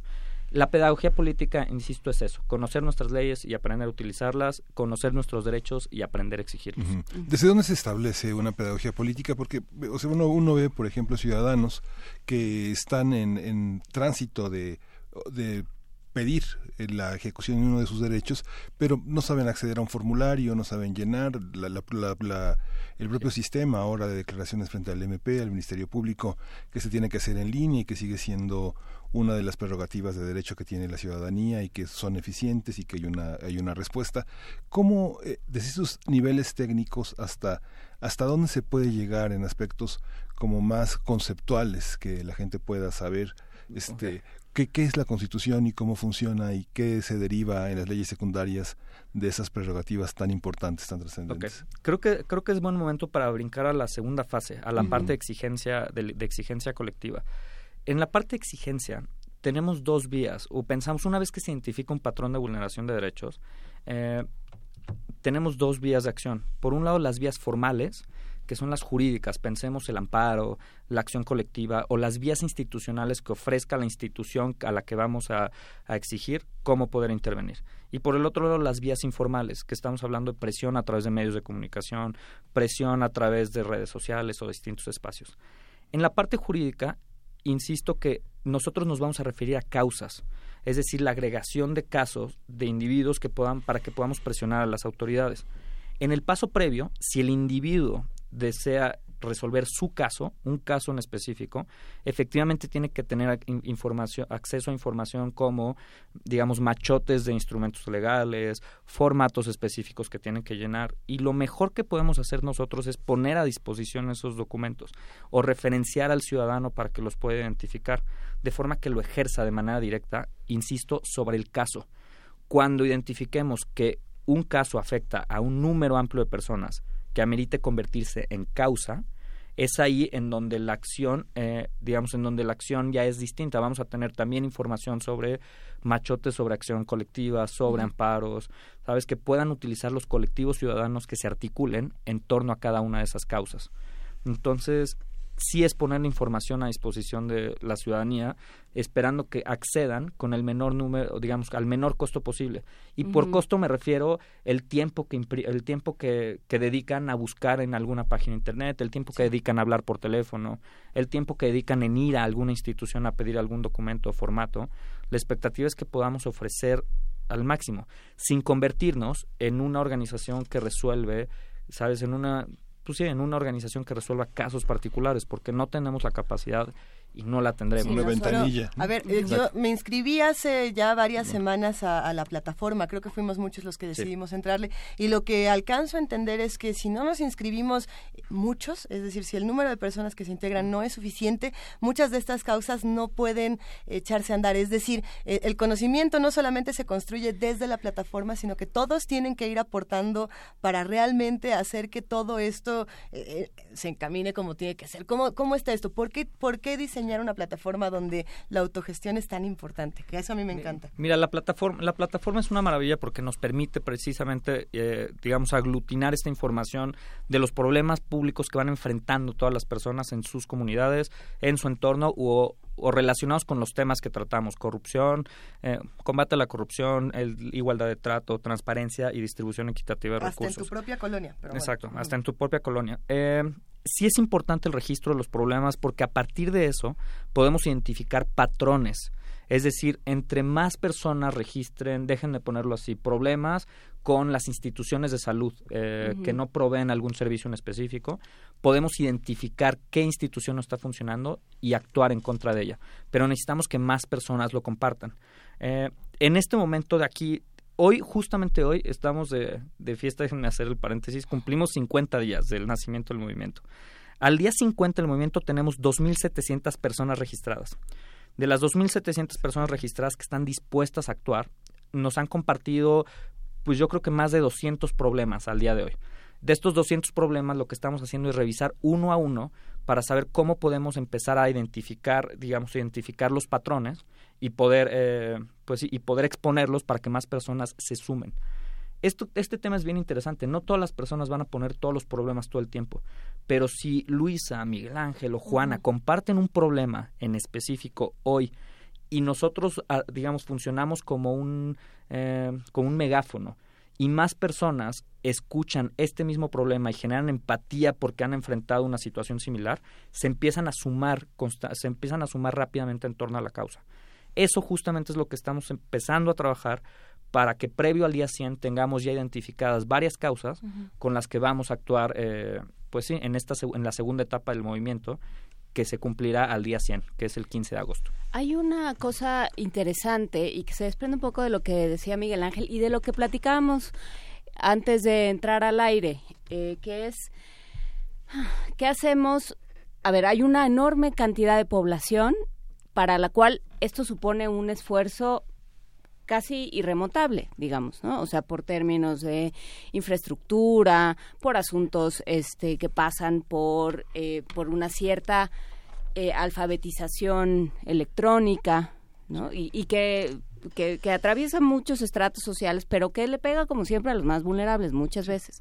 Entonces, ¿cómo, cómo está pensado, digamos, que, que esto se vaya expandiendo? Porque tú nos decías eh, Luis Fernando Fernández, director ejecutivo de nosotros, tú nos decías cuando empezábamos la conversación que estaban empezando a trabajar en diferentes estados, en diferentes entidades. Y eso supone salir del el bonito círculo de los que ya nos conocemos, ¿no? Los que, los que siempre dicen lo mismo, los, que siempre nos hablamos a nosotros mismos. Los que se hablan a, sí mismos y piensan que todo el mundo está al tanto de estos temas, pues porque todo a todos lados donde yo voy, todo el mundo sabe estos temas. Sí, claro, porque nos movemos en un círculo de 40 personas, ¿no? Si bien nos va. Entonces, pues sí, ¿cómo, ¿cómo va esto haciendo un fenómeno? O sea, e, evidentemente es un trabajo que se tiene que hacer de un ciudadano al otro, ¿no? Y que va a requerir un trabajo, ese trabajo de pedagogía va a ser de uno al otro. Pero ¿cómo está planeado que eso suceda? Mira, ¿Qué, ¿cómo se lo están imaginando? y es bien importante, y es bien, bien importante tu, más bien la intervención, Juana, porque ese es uno de los retos más importantes que tenemos, llegar a las personas, a las personas que más lo necesitan en el país. Y para ello estamos articulando la estrategia territorial. Eh, regreso al número que les compartí hace un momento. Tenemos 2.700 personas registradas. Son 2.700 personas que están dispuestas a actuar o a dedicar algo de tiempo al movimiento. Más del 20% de esas personas, que estamos hablando alrededor de unas 540, están dispuestas a dedicar entre 5 y 10 horas a la semana con tareas específicas. Eso significa que estas personas pueden ayudarnos a llegar de voz a voz a las personas de sus comunidades.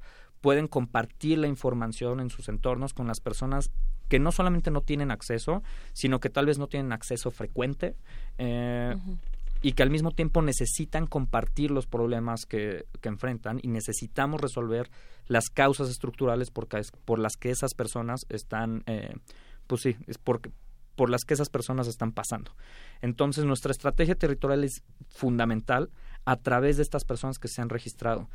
El tema es que es un movimiento político, y regreso al punto, movimiento político significa de ciudadanos organizados que están dispuestos a actuar para exigir sus derechos. Y este mensaje lo estamos repitiendo tanto como sea necesario, incluso con las personas que se han registrado. Entonces, en esta etapa ya de, digamos, de comunicación y difusión del movimiento, son ellos nuestros principales voceros porque son los que hacen que se comparta de, digamos, de, pues sí, de boca en boca. Las salidas estatales hasta el momento hemos salido en dos entidades federativas. Salimos en Quintana Roo y salimos en Tlaxcala. Esta semana salimos en Zacatecas, salimos en Aguascalientes, la siguiente semana salimos en Morelos, Guerrero, Sonora, eh, o sea, estamos, digamos, ya con las representaciones estatales, este, estas dos o tres semanas vamos a lograr salir casi en unas 15 entidades y eso amplía considerablemente el, el, movimiento y permite que las personas que se registren de nuevo vayan de voz a voz compartiendo esta información con las personas a las que no tienen acceso. Y eventualmente tendremos que hacer brigadas y tendremos que organizar campañas para asistir a, la mayoría de las comunidades pensando que sean ellos mismos digamos, que asuman la representación de la organización a nivel local y puedan empezar a compartir estos problemas que tenemos que, pues que resolver desde la base, desde esta construcción de ciudadanía que exija a las autoridades de cualquier nivel de gobierno. Pues no, no suena sencillo. ¿Qué se plantean como, como los principales problemas? Los principales problemas, nosotros, o sea, digamos, enfrentamos, la agenda se concentra en dos grandes, en dos grandes temas. El combate a la corrupción y el combate a la desigualdad. Y, a- y aquí pasan por otros dos temas, que es la transparencia o el ejercicio, eh, el ejercicio honesto y eficiente de los recursos públicos, y el, digamos, y el segundo, que es la distribución equitativa de los recursos. Si nosotros vemos los, los problemas que existen de desigualdad y cómo en los últimos pues, hijo, en las últimas décadas, no sé si son más de 20 años, el número de pobres no ha cambiado en el país. La, la, capacidad para acceder a bienes y servicios públicos de las comunidades marginadas se mantiene casi en el casi en el mismo casi en el mismo nivel siguen teniendo o sea tenemos problemas de digamos tenemos graves problemas de pobreza tenemos graves problemas de pues de ejercicio de derechos, déjame ponerlo así, de acceso a programas sociales incluso. Nuestros programas sociales no logran ser progresivos en el sentido en el que se distribuyan a las personas que más lo necesitan. Y, Que- y que lleguen, dejen de necesitarlo a la larga. y que dejen de necesitarlo a la, a la larga, justo. Entonces tenemos el mismo, digamos, tenemos el mismo número. Y luego esto se acrecenta con los temas de corrupción, ¿sabes? Y corrupción y inseguridad o corrupción e impunidad y podemos empezar a, digamos, a abonarle más variables, pero el tema de la corrupción en sí misma y que no tenga sanciones y, eh, y que no tenga una exigencia viva de los ciudadanos de forma que represente un costo real para los intermediarios políticos que se han apropiado de lo público, no podemos asegurar que los recursos que reciben, y recursos me refiero desde puestos, presupuestos, eh, digamos, infraestructura material a la que disponen, espacios públicos, si no dejamos, si, no, si dejamos que los sigan utilizando para fines privados, significa que esos recursos no pueden llegar a las personas que más eh, lo necesitan. Entonces, esas dos son nuestras grandes agendas. Y sabes que sí sabemos que es bastante ambicioso, es bastante, digamos, es una tarea titánica, pero ya la empezamos y estamos dispuestos a hacerla. Y estamos dispuestas a eh, dispuestos y dispuestas a remangarnos las, eh, las mangas y entrarle en todas las comunidades del país para asegurar que podamos tener una exigencia, digamos, una exigencia contundente. Creo que es un tema, insisto, de construcción de ciudadanía, de empoderamiento desde la base para presionar poco a poco que nuestras instituciones funcionen. Una parte, una- un aspecto que me llamó la atención es que hay una, hay tres categorías. Este, quiere usted estar enterado, quiere participar en un colectivo o quiere coordinar el colectivo. ¿Cómo distinguir esos niveles? Hay mucha gente muy entrona, muy apasionada, pero Sí. tal vez con limitaciones, que este, con limitaciones propias, pues, de su educación, de su formación. No, la pasión puede ser muy intensa, pero el conocimiento de los problemas y de los del manejo de grupos es, es limitada. ¿Cómo, cómo arbitrar eso? Mira, hablamos justo al interior de la organización, ahora sí desde la dirección ejecutiva. Hemos estado, anali- analizamos algunos, pues algunas ideas de capacitación, eh, precisamente de poder tener guías o manuales muy sencillos que podamos compartir con estas personas. Eh, las guías de exigencia que están en la plataforma son, ya están muy simplificadas y son muy fáciles de, de utilizar. Entonces, ese es un primer insumo para las personas que se registraron como responsables de colectivos. No estas personas que van a ser responsables de organizar a su comunidad, de compartir la información y esperamos eh, esperamos que la que su propia participación y, que su propia capacidad gire en torno a la acción, digamos acciones concretas, eh, de forma que puedan mostrar o enseñar a los demás. No sabemos si va a ser solamente un tema de capacitación, si va a depender del problema público o la exigencia en su momento que utilice una herramienta de simplemente de difusión de información, que utilice una herramienta de presión, ya sea vía telefónica o correo electrónico a los tomadores de decisión, sea una movilización en comunidades marginadas en alguna entidad federativa. Eh, no sabemos específicamente las distintas acciones que se tengan que emprender y estamos seguros que cada una va a requerir distintas déjame ponerlo competencias, entendiendo como competencia como información, habilidades y valores que tiene que tener cada individuo. Entonces, esperamos que la competencia que requiera esté ligada, eh, digamos, pueda subsanarla con su acción inmediata. Y, lo, y creo que ese será un análisis que amerite cada causa. No sé si fui claro, o sea, claro, con, o sea, claro con esta idea. Hay, hay muchos comentarios aquí en redes sociales, eh, muchas preguntas, sobre todo de personas que quieren acceder a la plataforma y que no han logrado eh, entrar, Entrar. Por, por diferentes situaciones. Una de ellas que, la- que les dice que el portal es inseguro, demás. Eh, esto me imagino que tendrá que ver más con los buscadores y con la- las plataformas que se utilicen, no sé Safari, Firefox y demás.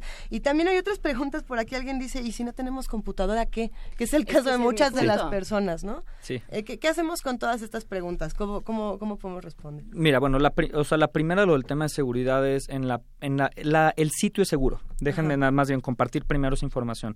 Lo tenemos en, servi- digamos, en servidores de la, en servidores de la organización y, y lo único que sucede es que los, digamos, los niveles de seguridad, hay uno en específico que le pone una S al- a los sitios, HTTPS, que digamos que está en proceso ahorita para que pueda, para que aparezca ese sitio seguro cuando registres los datos.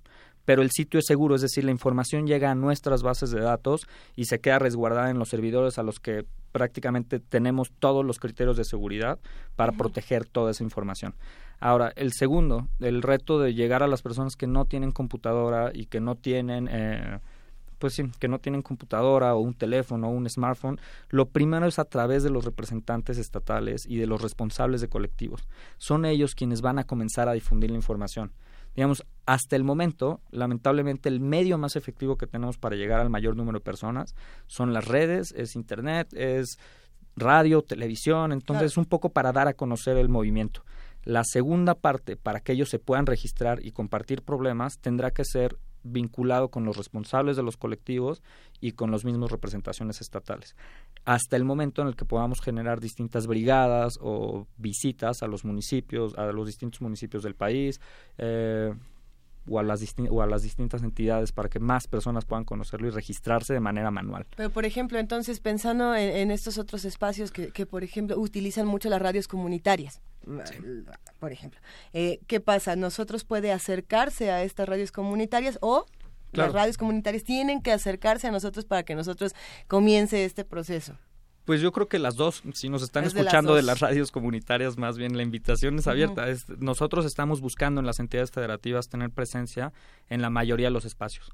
Lo hemos logrado ya en algunas entidades federativas, en otras es más complicado de entrar, pero digamos hay una persona en la oficina encargada solamente en generar esta relación con distintos medios de comunicación para poder acceder a pues al mayor número de, de espacios de difusión. Entonces, pues es la forma que te- es la forma que tenemos ahora y esperamos poder subsanar el reto de que personas sin internet o sin o sea, sin acceso ahorita a estos medios puedan conocer del movimiento y puedan también aprender a exigir eh, pues con estos instrumentos legales que hemos diseñado.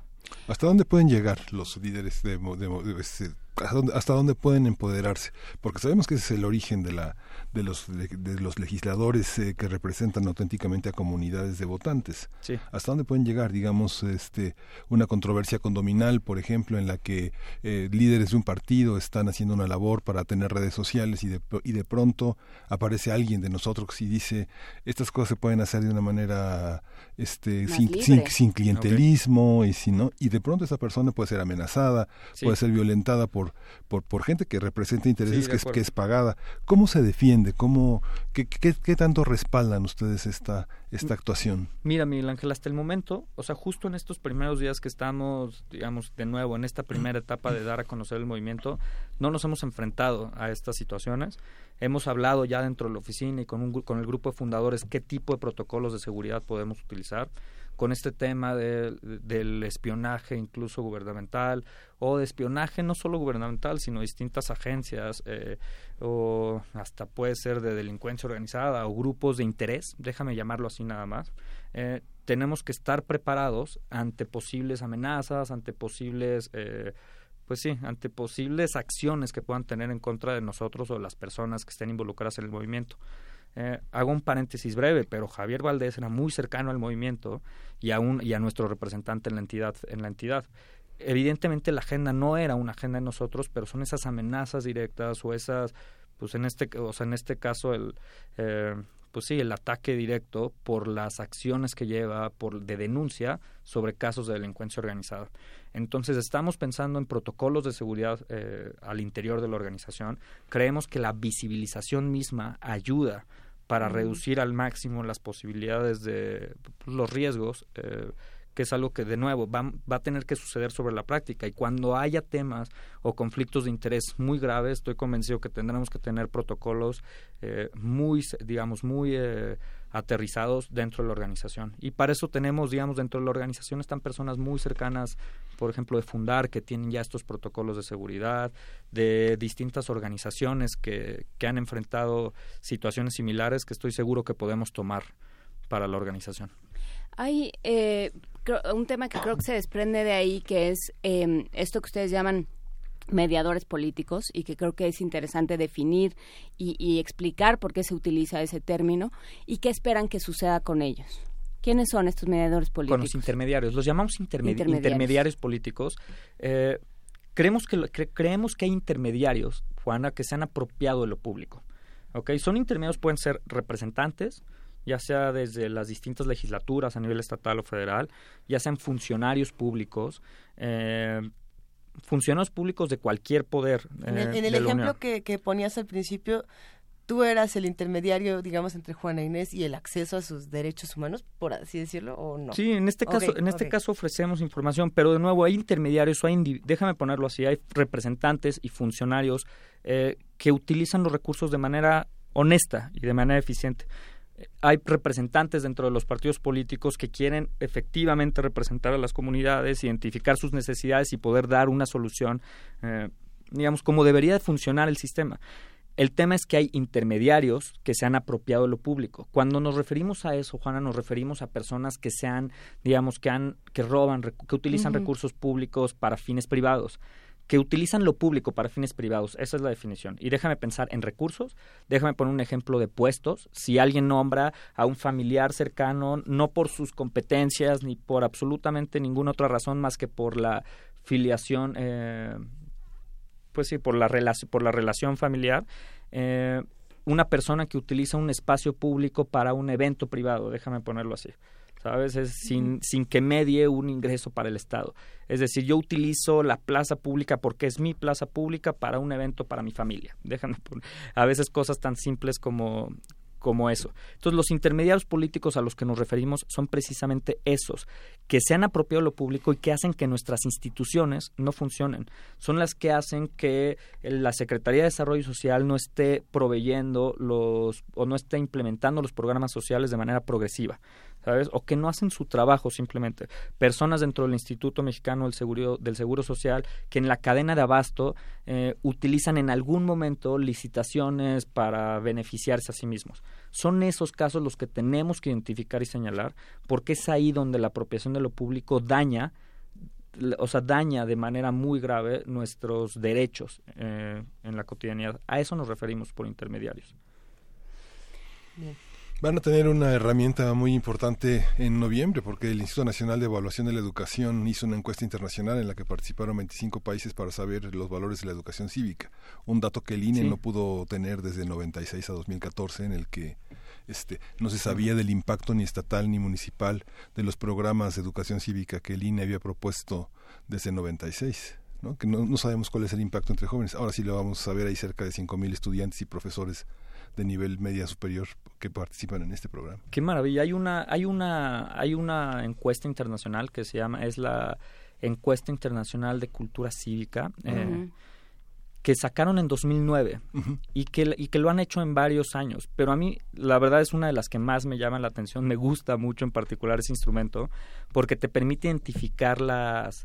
porque te permite identificar los. Eh, las competencias ciudadanas que van adquiriendo a través del programa precisamente formación cívica y ética. Entonces, creo que ese instrumento ahora que lo saque nuevamente nos podrá, o sea, podrá refrescar esa información, actualizar todo lo que actualizar esas competencias que queremos identificar en los ciudadanos para que ejerzan sus derechos o demanden de manera efectiva, pues que aprendan a participar en comunidad. Básicamente es algo que quieres observar en los programas de formación cívica y ética. Por supuesto, sí, más allá de que no sepamos el himno nacional, que bueno, pues, está bien, pero, pero sí, un trabajo, eh, eh, sí, de cierta de ciertos códigos comunes, ¿no? Que esos son los valores, ¿no? Códigos comunes que mm, por los cuales todos nos sentimos guiados o, con los cuales nos sentimos identificados. Eh, pregunta Enrique Sánchez, la, la pregunta de siempre, ¿qué, qué, qué jabón patrocina a nosotros? Dice él. ¿De dónde obtienen recursos? Mira, hasta ahorita, hasta ahorita los recursos han salido prácticamente de los, fundado- de los fundadores. Somos más O sea, de... de su bolsa. Sí, de su bolsa. Somos más de 80 fundadores que arrancamos el movimiento. Entre ellos hay personas muy, eh, muy reconocidas dentro de la vida académica, dentro de los comuni- de, pues, de comunicación, de eh, activistas. Entonces, cada uno de ellos ha puesto recursos, eh, digamos, en estos momentos justamente están poniendo recursos para, para poder sostener la operación cotidiana de la, eh, de la organización. Las primeras, los primeros meses, y los primeros meses estoy hablando prácticamente desde noviembre a, a la salida pública mayo, fue un equipo de voluntarios de, pues ahora sí que de nosotros que dedicamos el tiempo y el esfuerzo para poder Sí. construir esta primera etapa con, eh, con un diseñador, eh, con un diseñador espectacular que también sabe de programación y que sabe de, construcción de plataformas, que nos ha ayudado muchísimo en poder construir eh, pues prácticamente todo, el, eh, muy buena parte del movimiento, una plataforma en la que una persona que es muy cercana al movimiento y que también es fundador nos está ayudando en generar la estructura de la pues sí, de la, de la estructura informática de la, de la plataforma, los, el acceso a los medios de comunicación que ya tienen varios de los comunicadores y, y pues en redes sociales la verdad es que simplemente compartiendo la información es como va creciendo más rápido. ¿No hay manera de fondear o de apoyarlos de alguna manera Sí. los que estamos del otro lado? Sí, sí hay. Justamente estamos ahora en una, digamos, tenemos una cuenta bancaria en la que están depositando ahora las personas, los fundadores del movimiento.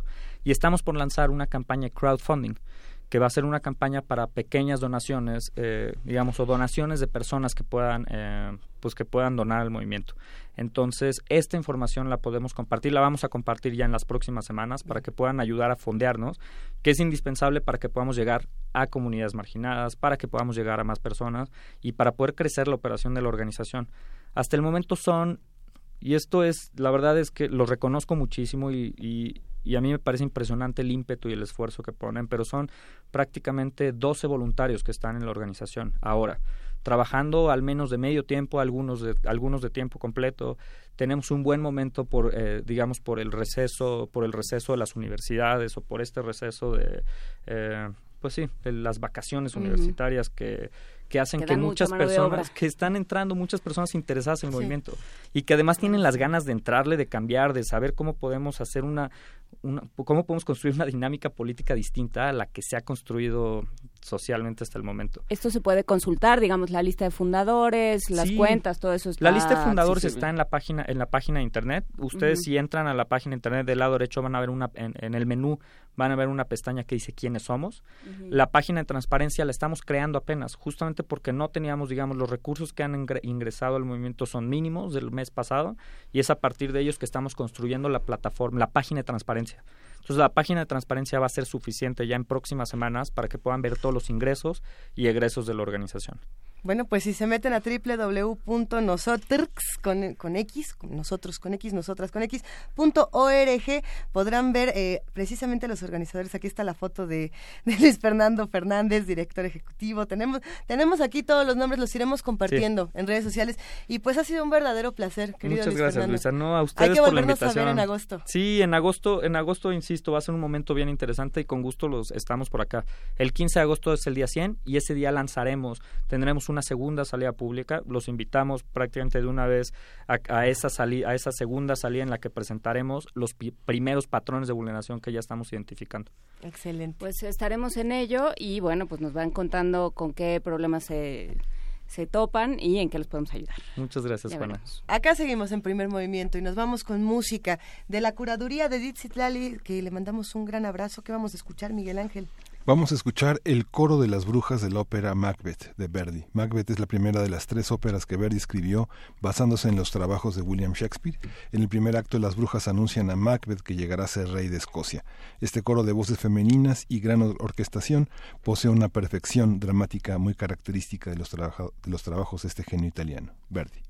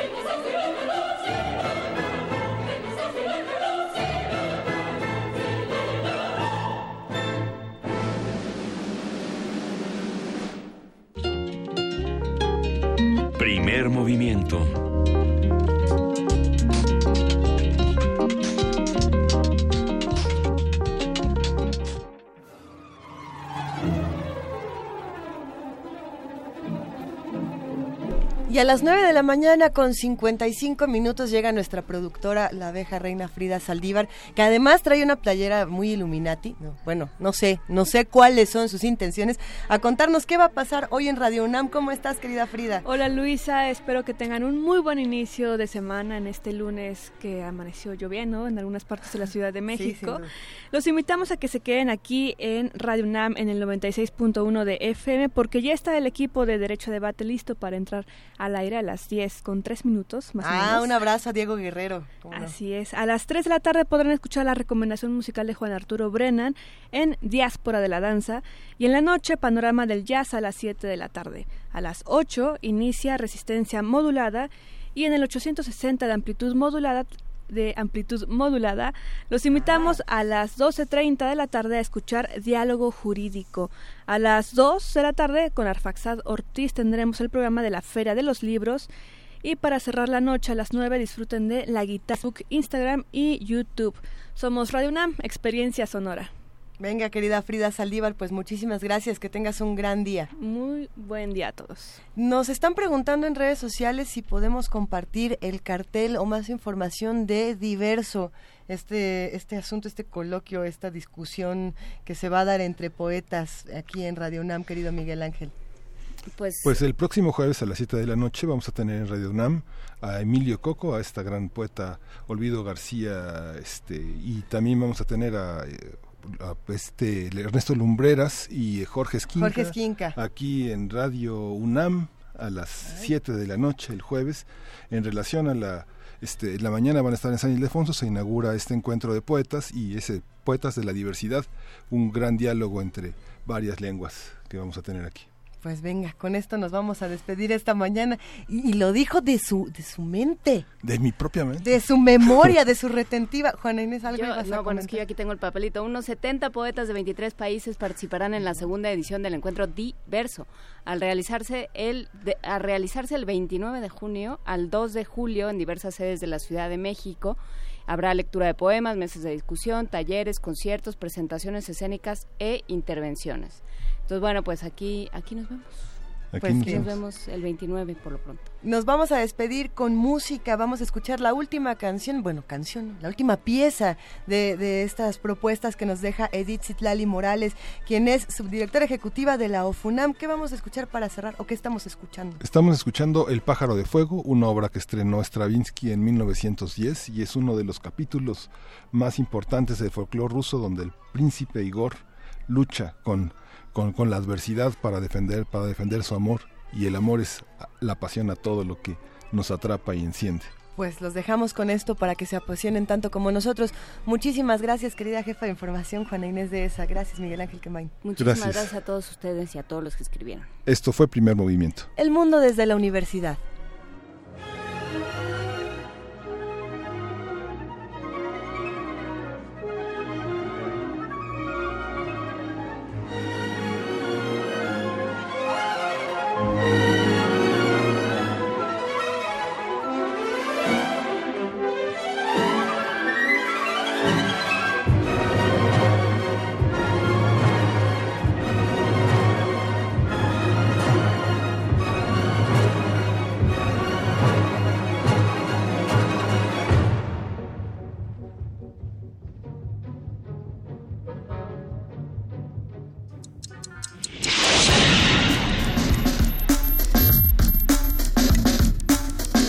Radio UNAM presentó